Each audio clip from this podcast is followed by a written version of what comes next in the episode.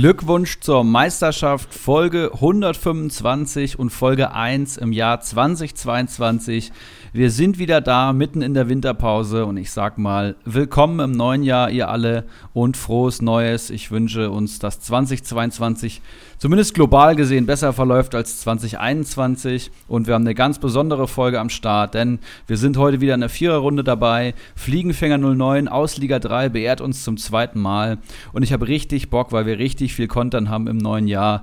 Ich hoffe, ihr habt alle Silvester gut überstanden. Henrik, was geht? Ja, moin. Frohes Neues auch von mir. Ähm, ja, bei mir war eigentlich alles soweit ruhig. Wir wollten eigentlich mit 30 Leuten feiern, weil ein Kollege an Silvester 30 geworden ist, aber da hat Omikron uns ja leider einen Strich durch die Rechnung gemacht. Deswegen waren wir jetzt zu fünft. War alles ganz gediegen. Nächstes Jahr gerne wieder ein bisschen eskalativer. Ähm, ja, und ich bin gespannt, wie es bei Felix war. Grüß dich. Ja, gute. Bei uns war es auch echt cool, hat ein paar Leute äh, zu Gast hier und das hat echt Spaß gemacht. Natürlich alles im Rahmen der Möglichkeiten, ist ja klar. Aber nichtsdestotrotz haben wir uns da einen guten Abend gemacht und jetzt hoffen wir mal, dass das Ganze im Januar nicht komplett explodiert, dass auch die Bundesliga weiterspielt. Das wäre natürlich auch von Vorteil, wenn wir hier unsere ganzen Gedanken kundtun. Aber einen Mann haben wir da dabei heute, der da seinen Teil zu beitragen wird. Und das ist, wie Erik schon gesagt hat, Fliegenfänger 09 aus Liga 3. Gute, mein Lieber. Ja, hallo. Schön, dass ich wieder da sein darf. Ähm, auch wir sind relativ gut und, und sachte reingerutscht ins neue Jahr ähm, haben uns ganz konform an die sächsischen Corona-Schutzverordnung gehalten und haben zu zweit zu Hause gefeiert. Oh, ihr seid ja wohl einer der ganz ähm, wenigen in Sachsen, die sich dann irgendwas Die sich halten. daran halten, ja. so ist es leider. Ja, aber da, ich, ich glaube, den Politik-Podcast ähm, brauchen wir jetzt hier nicht aufmachen. Da bin ich schon bestraft genug in dem Ort, wo ich wohne. ja, lasst uns, lasst uns doch gleich mal ähm, reinstarten ins Thema. Erik, wie fangen wir an heute? Ja, sehr gerne. Ich habe ja schon gesagt, wir haben extrem viel vor der Brust. Also wir haben uns wirklich einiges überlegt. Dazu wollen wir natürlich dann auch noch über Nexus Cup sprechen und ähm, in der letzten Folge leider nicht äh, stattgefunden. Ein kleines Quiz, was ich mitgebracht habe am Ende. Das wird eine schöne Challenge für euch drei. Ähm, deswegen fangen wir einfach mal mit dir an, lieber Fliegenfänger 09. Und wir würden gerne einfach mal von dir hören. Du bist ja in Liga 3. Ähm, wie läuft's denn? Kannst du uns deine Saison und vielleicht die Hinrunde so ein bisschen zusammenfassen? Ja, also wie es immer so ist, ne? vor dem ersten Spieltag ähm, geht man eigentlich mit großen Hoffnungen rein. Man denkt, man hat das beste Team von allen, wie immer. Ähm, ja, wird dann natürlich meistens relativ schnell auf den Boden der Tatsachen zurückgeholt. Ähm, bin da relativ schnell im Mittelfeld verschwunden. Der Oktober, November war dann nochmal ein ziemliches Tief in der ganzen Geschichte. Ähm, aber der Dezember, ähm, den habe ich sogar als, äh, wie heißt das hier so schön bei Comunio, Manager des Monats abgeschlossen mit zwei Spieltagssiegen in Folge. Das heißt, ähm, nachdem die Dreifachbelastung der Pokale äh, von mir abgefallen ist, ähm, konnte ich mich dann doch aufs Wesentliche konzentrieren und ähm, ja, bin jetzt aktuell lass mich rechnen, 43 Punkte vom Aufstiegsplatz entfernt. Ich denke, in der Rückrunde kann man das noch machen, auch wenn da der Platz 3 momentan von Zwietracht Maximus mit einem Mannschaftswert von 81 Millionen gehalten wird. Ähm, aber habe ich trotzdem wieder ein bisschen Hoffnung gefasst und ja, hoffe, dass es vielleicht doch noch mit dem Aufstieg klappt. Ja, ist interessant. Im Vorfeld hast du ja schon gesagt, du bist im grauen Mittelfeld und dann hast du noch ein bisschen tiefer gestapelt. Aber einer ist ja hinter dir und der hat ja noch große Ambitionen. Von daher können wir, denke ich, sagen, dass da sicherlich noch mehr Hoffnung besteht, als du jetzt hier so ganz subtil hast durchblicken lassen. Ja, also wenn ich sehe, dass ich jetzt momentan 13 Millionen mehr Mannschaftswert habe als Strami, dann ähm, ist aus dem Malentransfer scheinbar nicht so viel geworden bisher. Oder ich habe halt 15 Millionen auf dem Konto. Das kannst du dir jetzt aussuchen. Ja, dann sind wir aber ungefähr gleich mit Mannschaftswert und dann wäre ich damit auch noch sehr zufrieden. So. ja, das stimmt. Schatz ja, feiert. So. Ey, du bist 50 Punkte vor mir. Wieso? Ja, Unglaublich. Team, ja, nehmen wir das doch mal ja, als Aufhängerfliege. Stell uns doch deine Mannschaft mal so ein bisschen vor, warum du 50 Punkte vor Henrik stehst. Ja, ich, ich würde sagen, im Dezember habe ich zwei relativ gute Transfers gemacht, indem ich mir Dorsch und Lindström relativ günstig gekauft habe. Die haben ähm, natürlich die letzten Spieltage relativ gut abgerissen. Gerade Lindström mit, ich glaube, zwei oder drei Treffern in den letzten zwei, drei Spieltagen. Ähm, ansonsten habe ich relativ solide Punkte. Ich habe mir dann ähm, immer mal wieder den Unisivo ausgetauscht äh, mit dem Kyler zusammen. Ähm, jeder hat den mal gehabt und ähm, der punktet ja auch relativ solide mit seinen drei Punkten. Ähm, habe allerdings jetzt auch zu, zuletzt ähm, hier und da ein paar ja, Fehlgriffe gehabt. Ich habe mir jetzt den Avoni geholt, obwohl eigentlich bei euch im letzten Podcast ähm, Afrika Cup ein großes Thema war. Ähm, ich hatte mich dann ein bisschen informiert, da war relativ günstig bei, bei 9,5 Millionen, glaube ich, wo ich ihn gekauft habe. Und habe eigentlich darauf spekuliert, dass er eben nicht zum Afrika Cup fährt, ähm, um dann quasi einen günstigen äh, Topstürmer mitzunehmen, ähm, weil er auch bis dahin nur ein äh, Spiel für Nigeria damals gemacht hat. Und ja, wie es dem wie es aber jetzt leider so ist, ähm, fährt er doch zum Afrika Cup, deswegen musste ich ihn mit Verlust wieder verkaufen. Ebenso hatte ich damals vor der, ähm, vor der Länderspielpause im Oktober mal Sabitzer spekuliert, dass er vielleicht vor der Länderspielpause nochmal einen Einsatz bekommt, um dann über die Länderspielpause zu steigen. Das hat auch nicht funktioniert. Aber so ist es halt bei Comunio. Im Großen und Ganzen stehe ich aktuell mit Baumann im Tor da, ähm, Iago ähm, in der Verteidigung, St. Schüst habe ich mir als äh, ja, langfristige Aktie gekauft. Der wird ja hoffentlich dann auch spätestens zum vierten Spieltag wieder ähm, reinkommen. Hector habe ich mir jetzt von Strammi ähm, genommen, weil ich hoffe, dass er ähm, aufgrund von Skiri, der beim Afrika Cup ist, vielleicht jetzt ins, äh, auf die 6 rutscht, um dort ein bisschen besser zu punkten. Ähm, Im Mittelfeld habe ich, äh, setze ich große Hoffnung in Fürich. Ähm, da habe ich jetzt noch Dorsch, Lindström und Keins. Also bin ich, denke ich, relativ gut aufgestellt. Äh, zu Lindström würde ich dann später gerne nochmal äh, unseren Eintracht-Spezi befragen wollen. Ja, im Sturm habe ich jetzt noch Unisivo, Anderson und Behrens. Ähm, sind jetzt alles nicht so die Granaten da, aber ich denke, so vom Preis-Leistungs-Verhältnis ähm, passt das ganz gut. Ähm, habe mir jetzt noch Arne Meyer geholt, ähm, weil ich eigentlich denke, der ist gesetzt im Augsburger Mittelfeld und Punkte dafür eigentlich auch relativ gut. Ähm, ja, ich denke, das, das passt ganz gut bisher. Was witzig ist, wenn man deine Mannschaft anschaut, steht die momentan im äh, 2-5-3-System da, weil Chan, den du ja am letzten Spieltag noch hattest, äh, oh, ich glaube, Chan war es, der umgesetzt wurde, weil sonst wüsste ich jetzt nicht, wer das hier sein soll. Ähm, genau, Can ja, habe ich auch wieder verkauft. Ja, ja, genau, ich weiß, aber äh, weil der umgestellt wurde auf der Position, spielst du jetzt im 2-5-3-System, was natürlich Quatsch ist, weil deine Mannschaft sich auch verändert hat. Aber ich habe deine Mannschaft geöffnet und gedacht, hä, was ist denn hier los? Und dann habe ich das dann irgendwann auch kapiert. Ja, interessantes Team, finde ich. Keine ähm, absolute Big Gun im, im eigentlichen Sinne. Lindström avanciert gerade so ein bisschen dazu, eine zu werden, zumindest in den letzten Spielen. Entsprechend ist sein Marktwert auch schon enorm nach oben gegangen. Aber viele stabile, das hast du ja auch gerade selbst gesagt, interessante Preis-Leistungsspiele. Dorsch, Keins, Unisivo. Also das ist schon echt okay. Und ich bin gespannt, ob du damit nochmal angreifen kannst. Ja, thematisieren es ja immer wieder. Big Guns gegen Stabilität. Äh, ich bin ja immer eher Team Big Guns, von daher würde ich dir wünschen, dass du da noch die eine angeln kannst und entsprechend vielleicht ein bisschen austauschst. Ich bin auch mal gespannt, was Erik zu Lindström sagt. Den habe ich mir nämlich bei Kickbase zugelegt. Also ich bin da auch frohen Mutes, was das angeht und hoffe, dass ich da gleich nicht enttäuscht werde. Und ansonsten, ja, ist wirklich sehr interessant. Führig gegen Fürth kann sicherlich auch was reißen. Also schauen wir uns das Ganze dann äh, mal die nächsten Wochen genauer an. Aber es wird natürlich schwierig, dieses Top-Trio da vorne nochmal zu attackieren, weil da natürlich auch schon richtig gute Mannschaften stehen. Aber die Rückrunde ist lang und dann gucken wir mal, wer den längeren Atem hat. Schön zusammengefasst auf jeden Fall. Ich finde den Kader auch richtig gut. Ich würde sofort tauschen und ich glaube, so weiß man auch, warum, er, warum du vor Strammi stehst. Aber das kann er vielleicht gleich selber nochmal kommentieren. Vielleicht ein, zwei Worte noch zu Lindström, weil ihr es beide angesprochen habt. Ich habe ihn auch mittlerweile im Kader. Ich habe ihn, glaube ich, für 8,7 geholt, als die Winterpause losging. Jetzt steht er schon bei 10,5 circa.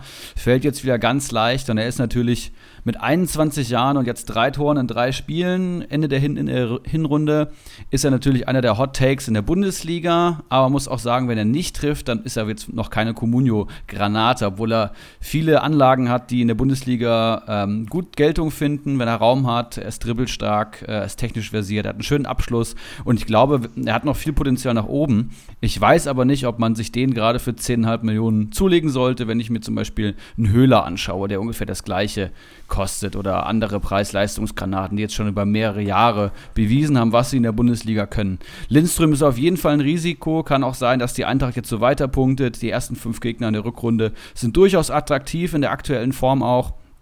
Und ja, ist halt hohes Risiko, aber auch vielleicht hoher Outcome. Ne? Ich weiß noch nicht, ob ich ihn halte. 10,5 Millionen ist echt eine Menge Holz. Ja, die Frage wäre für mich halt, ich habe ungefähr jetzt aktuell 5 Millionen Gewinn gemacht mit ihm. Ähm, ob ich nicht sage, Stark. ich, ich cache jetzt die 10 Millionen aus und ähm, ja, würde mir dafür eine andere Big Gun holen oder eine halbe Big Gun. Du kannst dir Rainer dafür holen, wenn du willst. Direkt für die 10,5 können wir hier gerade fertig machen. da reden wir vielleicht später nochmal. okay, ja oder so. ich dachte, der erste Live-Deal, das wäre doch mal geil gewesen, weil wir drei können das ja nicht machen, da wir ja nur mal in verschiedenen Ligen spielen. Aber gut, wir können auch später nochmal schreiben, wenn du magst. Ich bin auch hin und her gerissen, ob ich ihn behalte oder nicht, weil es, wie, wie Erik schon sagt, er ist erst 21, hat natürlich jetzt gut gepunktet, dementsprechend auch seinen Marktwertanstieg. Ähm, aber irgendwann muss man halt auch mal sagen, vielleicht hat man genug Gewinn gemacht. Ähm, auf der anderen Seite ist es halt bei Glasner seinem System auch so, dass ähm, ja, Lindström wahrscheinlich immer spielen wird, solange er fit ist. Ja. Ähm, und da ist er natürlich dann auch immer für ein Tor gut. Ja. Apropos Glas. Also marktwerttechnisch ist er jetzt das erste Mal gefallen heute, ne? Ja, aber auch. Hast du denn ein vernünftiges Angebot oder? Ich habe ihn gar nicht auf dem Markt. Ja, perfekt. Winterpause. Nein, weil ich eigentlich mit meinem Team so zufrieden bin und eigentlich bis, bis Stand jetzt nicht unbedingt davon ausgegangen bin, dass ich ihn verkaufen möchte. Deswegen steht er auch nicht auf dem Markt. Ah, okay. Also man muss sich mal überlegen, welche Entwicklung die Eintracht jetzt genommen hat in der Hinrunde. Äh, dann in der englischen Woche neun Punkte aus drei Spielen und jetzt klar, jetzt kommt Dortmund, das ist natürlich ein schwieriger Gegner. Aber gegen aber Dortmund trifft auch jeder, das muss man natürlich auch mal sagen. Ich glaube, wir haben zweimal zu null Das muss man auch sagen, also. ja. Richtig. Und äh, jetzt kommen danach Augsburg, Bielefeld, Stuttgart und Wolfsburg. Das ist form- und tabellentechnisch nahezu äh, der Tiefpunkt der Bundesliga in den nächsten fünf Partien bei Frankfurt. Und ja, da ist ein Lindström natürlich eine Waffe. Aber kann Frankfurt solche Spiele? Weil das waren ja genau die Wochen, wo in der Hinrunde auch nichts funktioniert hat. Eigentlich ja, nicht. Glas noch neu. Eigentlich nicht, aber ähm, jetzt gerade gegen Ende der Rückrunde, das Spiel zum Beispiel gegen Mainz hat auch das Gegenteil bewiesen. Also es ist, gibt Vorzeichen für beide Richtungen auf jeden Fall. Was ich gerade noch sagen wollte, apropos Glasner, was hat er eigentlich gemacht? Ich habe gerade nur in der Vorbereitung beim Kicker gelesen, dass er vom E-Roller geflogen ist und jetzt eine Gesichts-OP machen muss oder so. War wahrscheinlich rappeldicht an Silvester irgendwo noch rumgezogen und dann so ganz klassisch vom E-Scooter gefallen. Also so, so stelle ich mir das vor, ohne dass ich den Artikel gelesen habe. Und ich denke auch, dass das sehr nah an der Realität ist. Ja, ich glaube, er hat nichts getrunken ähm, oder wurde jetzt auch schon ähm, operiert, äh, Jochbeinbruch und äh, ja, der wohnt in Sachsenhausen, das hat er mal im Interview gesagt. Ja, dann hat er bestimmt nichts getrunken. Ja, ich glaube nicht, dass er in Altsachsenhausen unterwegs war, aber auf jeden Fall äh, Teufelszeug, diese E-Roller. Passiert mir auch äh, regelmäßig, dass ich mich fast maule am Main. Ja, aber du bist Tut auch die ganze Zeit besoffen, wenn du damit fährst. Ja, sonst macht es ja keinen Spaß. Ne? so ist es. Ja. Aber hoffen wir, dass er gegen Dortmund wieder an der Seitlinie stehen wird und gute Besserung auf jeden an Fall. An dieser Stelle. Wünsche ich ihm. Hört er bestimmt. Denke ich auch. Okay, dann vielen Dank erstmal an unseren Gast für diese kurze Einschätzung zu seiner bisherigen Saison. Hast du noch irgendeinen Tipp an uns, für unsere Hörenden? Was, was machst du? Was, was, was ist für dich unverzichtbar in deinem Manager-Alltag? Vielleicht ist hier noch irgendwie eine Kleinigkeit, die wir alle noch nicht so auf dem Schirm haben. Ja, ich meine, äh, Liga Insider ist natürlich kein Geheimtipp mehr. Ähm, wer den nicht nutzt, ist selber schuld, würde ich mal sagen. Ähm, ansonsten, ja gut, es ist halt aktuell ziemlich schwierig mit Corona. Da muss man, glaube ich, äh, das betrifft uns alle und da muss man halt relativ schnell reagieren. Ansonsten gehört halt aktuell auch ziemlich viel Glück dazu, einfach die richtigen Spieler zu haben, die eben nicht ähm, auch langfristig ausfallen. Oder auch wie, wie Kimmich, wo man sagt, man, man kauft ihn dann und dann fällt er doch noch drei Wochen aus äh, nach seiner Infektion. Und ähm, da bin ich zu zum Glück zuletzt relativ gut verschont geblieben. Ähm, ansonsten, ja, natürlich immer den Markt beobachten. Ähm, dann habe ich festgestellt, bin ich auch dieses Jahr, glaube ich, aktiver in der Gruppe, ähm, um mit anderen Managern zu verhandeln. Das ist, glaube ich, auch immer ein ganz gutes Zeichen, weil irgendwie habe ich das Gefühl, dass äh, auf, dem, auf dem Transfermarkt nichts Brauchbares mehr großartig kommt. Und wenn, dann hast du halt immer noch so einen Zwietracht, der dort irgendwie noch 30 Millionen auf der hohen Kante liegen hat, ähm, der dann eh alles wegkauft, wenn was Brauchbares kommt. Ja, insofern ähm, macht es, glaube ich, Sinn, zwischen dem Manager zu handeln. Da kommt man meistens auch nochmal einen Tick günstiger. Ja, sehr schöner Tipp auf jeden Fall. Bei uns in der Liga ist es meistens andersrum, dass wenn du vom Mitspieler kaufst, zahlst du deutlich mehr, als wenn du vom Computer kaufst. Das zeigt, ja, wie kompetitiv Liga 3 immer noch ist. Ähm, aber sehr, sehr schön. Schöner Einstieg ins Jahr 2022. Und äh, ja, jetzt kommt natürlich standesgemäß eigentlich die Transferschau, aber es ist relativ wenig passiert, deswegen würden wir zum Perlentaucher gehen. Und da besprechen wir eigentlich immer so ein bisschen die Highlights des letzten Spieltags und schauen, was wir da für Perlen draus ziehen können. Der letzte Spieltag ist aber jetzt schon ein bisschen hin. Deswegen haben wir uns überlegt, wir gehen auf die Hinrunde ein, auf die gesamte Hinrunde, präsentieren so ein bisschen Reihe um ein paar Highlights von uns. Das können negativ als auch positive sein, auf Spieler- oder auf, auf Vereinsebene oder sonstiges. Und äh, schließen damit die Hinrunde ab und richten nach der Kategorie den Blick nach vorne. Jetzt bin ich aber mal gespannt. Herein, wenn's kein Taxifahrer ist. Servus. Voila. Braucht ihr noch einen Perlentaucher? So, da ist der erste Perlentaucher im Jahr 2022. Der Jingle ist gleich geblieben. Ich habe übrigens gestern äh, mit meiner Freundin zusammen verkatert die Bully-Parade der Film plus Shoot is Manitou geguckt. Also ähm, als Kind fand ich die Filme sowas von legendär, aber das ist ja so krass, was für ein alberner Humor das wirklich ist. Also ich fand es immer noch teilweise witzig, aber als Kind geht man da echt nochmal ein bisschen anders ab. Ich glaube, der Perlentaucher selber ist ja von Traumschiff Surprise. Ähm, in der Facebook-Gruppe hat es jemand, ich glaube, der Dennis, ja sogar reingepostet. Sehr geil auf jeden Fall. Ähm, ja, und mit wem ich anfangen will, ist äh, Eriks Liebe die SGE Eintracht Frankfurt. Und zwar ähm, habe ich mir mal angeschaut, was die äh, rechte Seite da in der Hinrunde so hingekriegt hat. Dass Frankfurt sehr linkslastig ist und dass Kostic der, der beste Spieler im Kader ist, das ist ja nichts Neues. Aber was die rechten Wingbacks da gemacht haben, das war einfach unfassbar. Sowohl Touré, Da Costa als auch Chandler waren alle in den Flop 18 der Hinrunde mit mindestens sechs Einsätzen. Touré kommt auf einen starken PPS von 0,29 ist damit Platz 4. Da Costa hat einen PPS von 0,43 gehabt, ist damit Platz 6. Und Chandler hatte einen PPS von 0,86 und ist Platz 18. Also äh, keiner von denen hat sich gelohnt. Und natürlich hat man immer ein bisschen gegambelt. Auch ich hole mir jetzt Da Costa, vielleicht kommt er zurück. Vielleicht setzt er sich jetzt mal durch.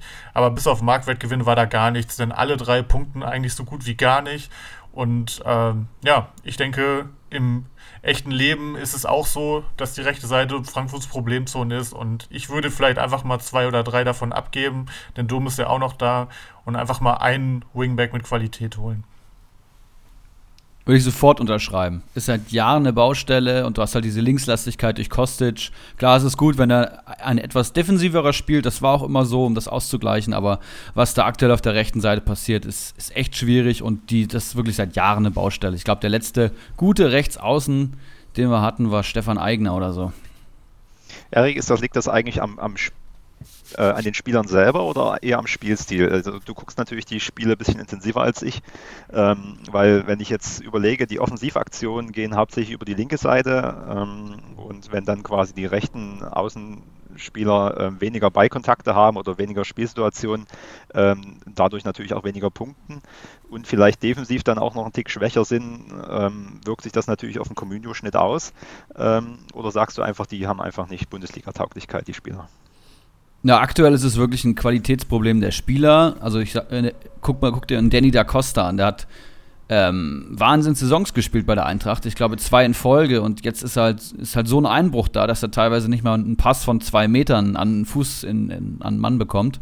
Das ist schon traurig. Und Timothy Chandler ist eh über seinen Zenit. Und Erik Durm ist halt, spielt halt mit einfachsten Mitteln, ist halt mental vielleicht wichtig, aber da fehlt es auch einfach an Physis, weil du auf der Schiene extrem viel machen musst bei der Eintracht. Und äh, Almami Touré ist eigentlich ein super Spieler mit tollen Anlagen.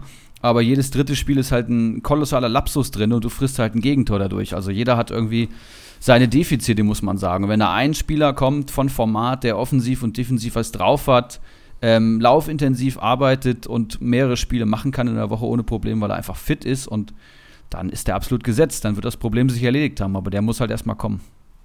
Mhm. Denkst du, da passiert noch was bei Frankfurt im Winter? Leider also, nicht, nee. Äh, also nee. auch nicht auf der Abgangsseite. Das könnte sein. Also da gibt es einige Kandidaten, die gehen könnten. Danny da Costa wurde immer mal umworben, hat jetzt aber mehr Einsatzzeiten gehabt. Und Erik Durm ist seit langem Streichkandidat, den wirst du nur nicht los. Ähm, das heißt, ich glaube, du musst erstmal zwei Jungs da abgeben, bevor du einen neuen holst. Und äh, ja, ich weiß nicht, ob der gute äh, Ali Du von, vom HSV, der gerade im Gespräch ist, das spielen kann. Der denkt wahrscheinlich deutlich offensiver. Aber spätestens im Sommer muss da jemand kommen, ja. Ja, würde ich mich gleich anschließen. Also ich habe ähm, drei Spieler mitgebracht, die mich ein bisschen enttäuscht haben. Ähm, einmal Lord Gumni, der ist natürlich auch immer ein, ein generell Schnäppchen, aber wenn ich sehe, dass er 17 Spiele gemacht hat oder zumindest 17 bewertete Einsätze und ähm, da maximal äh, insgesamt nur 15 Punkte gesammelt hat, ähm, ist das schon für mich ein Armutszeugnis. Ähm, gut, Augsburg ist natürlich jetzt auch nicht ähm, top-notch in der Liga, aber ähm, ja, also 0,88 Punkte pro Spiel ist schon äh, sehr enttäuschend. Ähm, dann würde ich mal noch ein, zwei Regalklassen nach oben gehen. Einmal hätten wir da Dahut, äh, wo ja alle denken, ja, beim BVB ähm, punktet gut, ähm, kostet jetzt immerhin noch 3,53 Millionen, wo man sagt, ja, da müsste man eigentlich einsteigen. Hat nach seinen oder trotz Verletzung immerhin 11 bewertete Einsätze gehabt und nur 15 Punkte gemacht, was einen Schnitt von 1,36 Punkte pro Spiel macht. Ähm, für die, ich sag mal, wenn er spielt, Dreh- und Angelpunkt im Dortmunder Mittelfeld, ähm, ist das viel zu wenig. Ähm, ich würde es mal damit begründen, dass er einfach wenn ich mir die Spiele so anschaue, viele Risikopässe in die Spitze spielt, die dann natürlich auch entsprechend häufig nicht ankommen ähm, und könnte mir dadurch auch den relativ schlechten Sofascore erklären. Torgefährlich ist er auch. Ähm, ja, wenn dann nur durch Fernschüsse, die dann oft geblockt werden, also dementsprechend auch keine Torschüsse werden äh, im Sinne des Sofascores und dementsprechend auch der, der Wert dann so schlecht ähm, rausläuft. Ähm, ansonsten ähm, Boyata ist mir noch aufgefallen, der kostet jetzt zwar nur 2,45 Millionen, was prinzipiell für das, was er letztes Jahr gezeigt hat, äh, ein Schnäppchen wäre, aber auch er hat elf bewertete Einsätze ähm, und äh, nur 15 Punkte gemacht. Äh, ja, ich glaube, er hatte dann auch mal einen, Platzverweis mit drin oder sogar zwei, ähm, was natürlich den Schnitt dann ents äh, entsprechend drückt, aber äh, für einen, für einen Boyata, wenn man sieht, was er letztes Jahr gezeigt hat, ist das schon doch ähm, für die Hinrunde sehr enttäuschend, finde ich. Herr Boyata hat jetzt, glaube ich, auch Corona, aber trotzdem für das Geld würde ich da momentan definitiv einsteigen, weil er einfach schon gezeigt hat, was er kann. Aber ja, ich kann das verstehen. Also er hat bis jetzt natürlich nicht das gezeigt, was er kann, aber wenn der mal ein bisschen Stabilität bekommt, die er momentan halt leider nicht findet, weil er auch häufig verletzt ist, wie du es auch schon gesagt hast, dann ja, dann also wie rum habe ich den Satz aufgebaut? Auf jeden Fall, wenn er das überwindet, dann äh, sollte er auch wieder äh, zu alter Form zurückfinden können. Hier, liebe Grüße an Ulrich Hart, der ist ein Lieblingsspieler, das ja lange Zeit war. Und äh, wer Gummi als Enttäuschung sieht, mein lieber Fliege, da muss ich natürlich sagen, was hast du von ihm erwartet? Weil man kann ja nur enttäuschen, wenn man etwas, wenn man etwas erwartet hat. Und das kann ich jetzt nicht so ganz nachvollziehen. Aber natürlich hat er nicht gut gepunktet. Aber der Hut sehr, sehr spannend. Dass er so wenig Punkte hat, wusste ich jetzt nicht. Aber das ist genau das, was du gesagt hast. Der spielt halt wirklich die entscheidenden Bälle. Da kommt einer von an, der, der dann auch in allen Zusammenfassungen zu sehen ist. Aber zwei, drei kommen halt nicht an und das macht sich dann in der Statistik eben bemerkbar. Und entsprechend ist Dahut kein Spieler für die Managerspiele, generell ja die Sechser häufig deutlich schlechter, als sie es in echt in, oder für den ja, für den Faktor des, des eigentlichen Spiels sind auf dem Rasen, deutlich unterbewertet. Und er ist da, glaube ich, eine absolute, ein absolutes Paradebeispiel dafür. Machen wir direkt. Ja, dann mache ich. Ja, ja, ja. Ähm, bei Enttäuschungen weiter. Wahrscheinlich eine der größten tabellarischen Enttäuschungen ist Borussia Mönchengladbach ähm, auf Platz 14 in der Tabelle. Aber was dann interessant ist, sie, wir hatten ja gerade von Frankfurt gesprochen und Frankfurt zum Beispiel hat mit Kostic einen Spieler mit 91 Punkten, dann ein Dicker 71 Punkte und dann kommt auch schon Lindström mit äh, 55 Punkten. Und wenn wir das dann mal mit Gladbach vergleichen, die ja deutlich, deutlich schlechter sind und von allen super kritisch gesehen werden, da ist äh, mit Jonas Hofmann ein Superspieler in den Reihen mit 98 Punkten, Player 58, Zakaria 51, Stindl 50 und so weiter. Also die sind von den Punkten gar nicht so weit weg, zum Beispiel von, von Frankfurt. Also die scheinen da noch besser wegzukommen, als ihr Tabellenplatz es aussagt. Aber trotzdem haben wir natürlich alle deutlich mehr erwartet. Ich weiß auch noch, das war eine der letzten Folgen von euch, Erik, mit, äh, mit Uli noch, als ihr dann auch einen Blick auf die kommende Saison geworfen habt. Und da war auch, war auch Gladbach das ganz große, die ganz große Empfehlung, eben weil da keine Dreifachbelastung ist und so weiter. Und diesen Ansprüchen sind sie natürlich nicht hinterhergekommen. Entscheidende Spieler der letzten Saison, wie zum Beispiel Neuhaus findet gar nicht mehr in die Mannschaft. Also das ist sehr merkwürdig. Und diese gesamte Offensivpower, die eigentlich auf dem Papier dasteht, kommt überhaupt nicht zum Tragen. Allen voran natürlich Tyram. Player hat immerhin noch 58 Punkte geholt. Das geht sogar, wenn man sieht, was ähm, er da verzapft hat bis jetzt. Und äh, auch Stindel, völlig, von der Rolle, aber auch eher trotzdem noch 50 Punkte. Also das würde dann auch noch auf 100 in der Saison hinauslaufen, was jetzt gar nicht so krass enttäuschend ist. Aber trotzdem haben wir uns da, glaube ich, alle mehr erhofft. Ja, mit dem Trainer wird es natürlich nichts, das ist vollkommen klar. Ähm, vielleicht sollte Gladbach da mal nachbessern. Ähm, ich habe probiert, das Positive anzugehen, habe mir wenig Enttäuschungen rausgeschrieben, sondern positive Überraschungen. Und bevor wir auf einzelne Spieler eingehen, möchte ich einfach mal den VfL Bochum nennen, den ich persönlich einfach unterschätzt hatte, die sehr, sehr stabil wirken und ich finde, sich sogar entwickelt haben im Laufe der Hinrunde. Auch bei Comunio super attraktiv, thematisieren wir ungefähr jede Folge was da für Preis-Leistungskracher schlummern im Mittelfeld, im Sturm, fällt mir auch ein Blum sofort ein und in Verteidigung sowieso, dazu noch ein Riemann. Einfach eine tolle Comunio-Truppe, macht auch Spaß in der Bundesliga und der erste FC Köln, für mich die absolute Fahrstuhlmannschaft der ersten und zweiten Liga, ähm, unter Steffen Baumgart mit dem perfekten Trainer ausgestattet und das Duo Baumgart und Modest passt auch perfekt. Dazu haben sich noch einige andere Spieler positiv entwickelt in, bei Köln und äh, ja, macht auch sehr, sehr viel Spaß zu schauen und auch hier lauern einige Comunio-Schnäppchen. Ähm, Köln zum Beispiel mehr Punkte geholt als die Eintracht aus Frankfurt oder auch Union Berlin bei Comunio. Also lohnt sich wirklich sehr. Beide Teams positive Überraschung meiner Hinrunde auf jeden Fall. Will ich dir gar nicht widersprechen. Aber ich finde, es ist auch so ein bisschen das, was medial draus gemacht wird. Ich meine, Köln, Baumgart, das ist natürlich immer gleich mega der Hype drumherum, die spielen einen coolen Fußball. Also, wie gesagt, ich will da gar nicht widersprechen, aber trotzdem sind die halt auch nur auf Platz 8. Man hat ja so das Gefühl, also, die, ich meine, die kommen vom Relegationsplatz, das ist ein Riesenerfolg, aber man hat so ein bisschen das Gefühl, die stünden schon safe im internationalen Geschäft und auch Bochum, die natürlich das super gemacht haben, gerade bei den Heimspielen häufig auch mal zu Null gespielt haben. Die sind nur drei Plätze weg vom, ach, drei Plätze, drei Punkte vom Relegationsplatz und vier Punkte vom 17., weil eben Bielefeld in, den, in der englischen Woche nochmal enorm nachgelegt hat. Also, also das ist halt super eng da alles. Und entsprechend muss man da, glaube ich, an, bei diesen Vereinen auch aufpassen, dass da keine, keine Blase so ein bisschen entsteht. Also wie gesagt, ich sehe das total, was du gesagt hast, aber trotzdem muss man da auch vorsichtig bleiben, weil eben jetzt jetzt auch nicht so ist, dass die ja trotz ihrer guten Leistungen so super gefestigt irgendwo deutlich über ihren Zielen stünden. Ja, vom, vom Platz her äh, ist es tatsächlich noch nicht so ähm, der absolute Knüller. Also ich finde schon, Achter statt Platz 16 ist schon ein guter Schritt ja, nach klar, vorne. klar, klar. Aber äh, das habe ich auch gesagt. Ich will da gar nicht groß widersprechen, nur zur Einordnung. Also was weiß ich, Hoffenheim ist Fünfter und über die spricht ja, kein Mensch gefühlt. Das ist halt Köln, ne? Komisch. Wenn's, Köln ist halt auch ein Verein, äh, da gibt es nur, alles ist super oder alles ist scheiße. Das hat auch mit dem Umfeld zu tun. Ähm, aber was man, denke ich, den Kölnern nicht hoch genug anrechnen kann, das ist eine von ganz wenigen Mannschaften in der Bundesliga, die überhaupt was mit dem Ball anfangen können. Und selbst Mannschaften wie Leverkusen ähm, spielen Umschaltfußball und Köln macht wirklich was nach vorne, hat ein Spielsystem und zieht es einfach knallhart durch. Und für die Attraktivität ist das halt echt Gold wert, gerade bei einem Verein wie Köln, die, letzt, die die letzten Jahre auch teilweise echt ein Ungenuss waren. Und deswegen finde ich, ist der Hype irgendwo schon gerechtfertigt. Ähm, ja, mein nächster Punkt sind auf jeden Fall die Leipziger. Ähm, die sind bisher auch enttäuschend. Die sind ja nur Zehnter nach der Hinrunde. Bei Comunio allerdings haben sie am viertbesten gepunktet.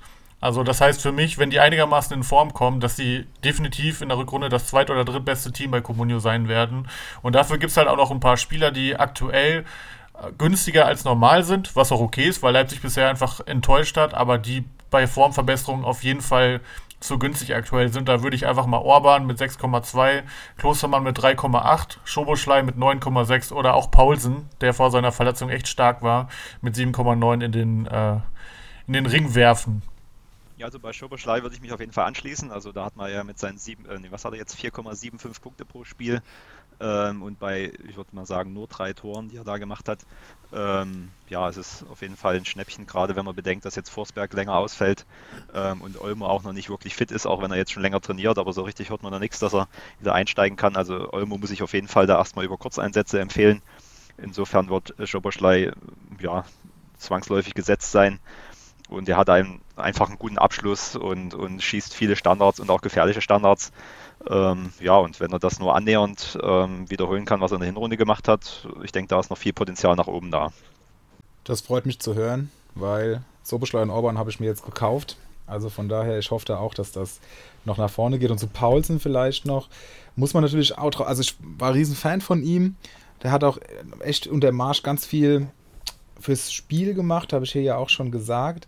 Aber da ist natürlich jetzt ein Trainerwechsel in, während seiner Verletzung geschehen und entsprechend muss man gucken, ob er da wieder die gleichen Spielanteile bekommt oder eben nicht, gerade wenn man sieht, dass Silva vorne allmählich zurück zu alter Stärke findet. Also das, das, da muss man aufpassen, dass man da nicht aufgrund seiner wirklich guten Spiele vor seiner Verletzung direkt denkt, dass er da nahtlos weitermacht. Aber Tedesco liebt solche Stürmer, ne? Der liebt Stürmer, die einfach ackern, ackern, ackern. In der Saison, wo wir Zweiter geworden sind, 2017, hat immer Di Santo begonnen, obwohl der nie getroffen hat, einfach weil der super viel geackert hat. Also, wenn sich das nicht grundlegend geändert hat, dann wird Paulsen, der ja gleichzeitig auch fußballerisch nochmal auf zehn Leveln äh, über Di Santo steht, äh, wird sicherlich auch seinen Platz finden. Also ich bin mir, ich bin mir da total sicher. Okay, guter Punkt. Aber wen willst, wen willst du da rausnehmen, Strammi? Also ich meine mit Silva, Silva. und aktuellen Kunku, also ich glaube nicht, dass er Silva jetzt unbedingt da rausnimmt. Ich kann mir, gut, ich würde mir vorstellen, dass Paulsen vielleicht dann jetzt am Anfang nach seiner Verletzung auch dann so die letzten 30 Minuten dann immer erstmal bekommt. Wenn er sich da empfiehlt, könnte ich mir vorstellen, dass Silva dann wirklich irgendwann mal mit der Bank vorlieb nehmen muss. Ähm, aber sonst war Silva ja eher auf dem aufsteigenden Ast zuletzt. Es, es würde ja auch Doppelspitze plus ein Kunku gehen. Weil ein Kunku hat jedes Spiel gestartet und die haben ja teilweise Doppelspitze gespielt. Und äh, zumindest bei Schalke damals hat er auch Doppelspitze dann gespielt. Wenn ich überlege, wir sind Vizemeister mit der Doppelspitze die Santo Burgstaller geworden, auch nicht schlecht. Ähm, das geht auf jeden Fall. Also ich ich denke auch, dass erstmal Silva jetzt starten wird, weil Pause muss auch erstmal wieder reinkommen. Aber wenn Silva nicht deutlich nochmal was draufpackt und ja, er ist ein bisschen Form verbesserter, aber trotzdem wirkt er oft wie ein Fremdkörper, finde ich, ähm, dann sehe ich keinen Grund, warum Paulsen sich nicht durchsetzen sollte. Denn was für Silva äh, spricht, ist halt seine Torgefährlichkeit, aber die hat Paulsen eben auch unter Beweis gestellt, die letzten Spiele. Aber klar, er muss sich natürlich erstmal wieder rankämpfen und äh, Tedesco hat ihn noch nicht so lange jetzt gesehen wie Silva. Aber langfristig glaube ich auf jeden Fall an Paulsen. Mhm. Ich würde mal noch einen anderen Spieler mit in den Raum werfen, der ja gut, eigentlich schon relativ offensichtlich ist, äh, mit Kalajdzic bei Stuttgart. Ähm, der ist jetzt auch schon länger wieder im Training. Ich kann mir gut vorstellen, aufgrund der Leistung, die er gerade zum Ende der, der letzten Saison gezeigt hat, äh, dass er da dem Stuttgarter Spiel auf jeden Fall weiterhelfen wird mit seiner Präsenz im Strafraum. Und ähm, ich kann mir auch vorstellen, es war ja, glaube ich, eine Schulterverletzung, die er hatte, die jetzt ähm, anders als ein Kreuzbandriss zum Beispiel für mein laienhaftes Empfinden ähm, vielleicht eher wegzustecken ist. Ähm, insofern denke ich, kann er sofort Impact haben und ähm, auch die Rückrunde da relativ gut scoren. Ist natürlich dementsprechend auch schon relativ teuer wieder. Insofern, ähm, auch dadurch, dass er so ähm, offensichtlich ist, würde ich gerne mal in den Raum werfen wollen, den Bialek von Wolfsburg, der ja jetzt auf jeden Fall noch ein sehr günstiges Schnäppchen ist. Ähm, die Lage bei Wolfsburg ist ja, ja nicht berauschend. Ähm, Kofeld ist ja doch auch gerne mal einer, der dann mal was Neues probiert mit jüngeren Spielern. Wie schätzt du das ein? Könnte Bialek ähm, neben Weghorst, nachdem jetzt ein Matcher ausfällt, vielleicht eine Doppelspitze eine Option sein? Ich lese gerade, dass Weghorst das Training verletzt abbrechen musste. Umso interessanter ist der Pick natürlich. Ob das für eine Doppelspitze in, in, generell, ob die eine Möglichkeit ist, da bin ich bei Wolfsburg zu wenig drin. Ich habe es ja schon mal gesagt, die haben so viele Stürmer, da blickt man ja auch gar nicht richtig durch. Aber äh, wie gesagt, allein wenn jetzt Weghorst ausfällt, ist natürlich nochmal interessanter.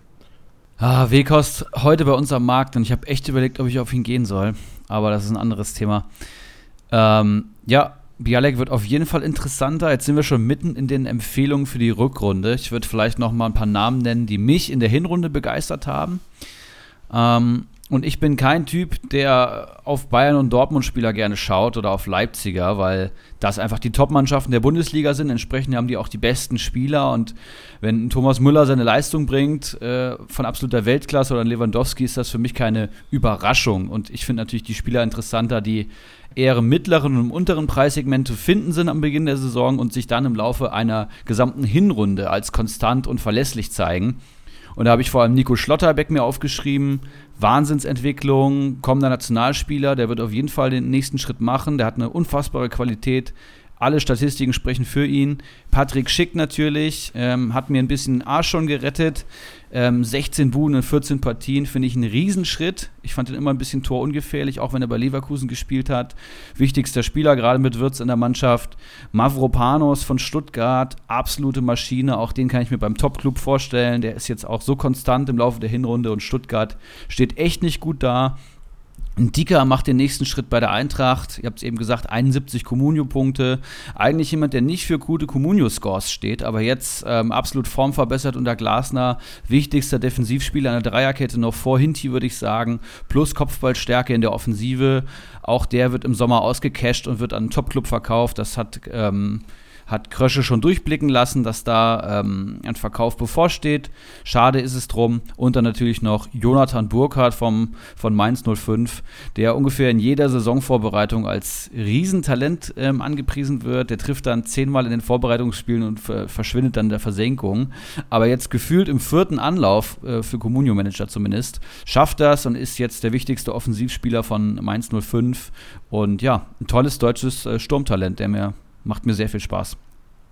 Ich finde, du solltest auf jeden Fall nicht äh, Toni Modest vergessen. Den hätte ich jetzt gesagt, also, danke. Weiß, ge genau, also da sind wir uns wenigstens einig, weil ich weiß gar nicht, was sein, was sein Marktwert zu Beginn der Saison war. Unter 2 äh, also Millionen so nach, Ich habe extra geschaut. Unter 2 ja. Millionen, genau und jetzt ist er bei 15, 16 Millionen gewesen.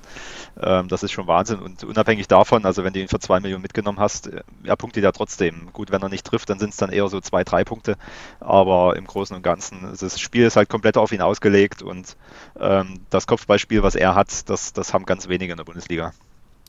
Sehr gut, ja. Dann, dann würde ich auch noch mich anschließen wollen und äh, einen, der nicht ganz so im, im Fokus steht, aber jetzt trotzdem so quasi der kleine Schlotti ist, das ist Reese Oxford. Ähm, bei einem Wert von 4,36 Millionen momentan, natürlich auch durch seine Gelbsperre, die jetzt am 18. Spieltag noch bevorsteht.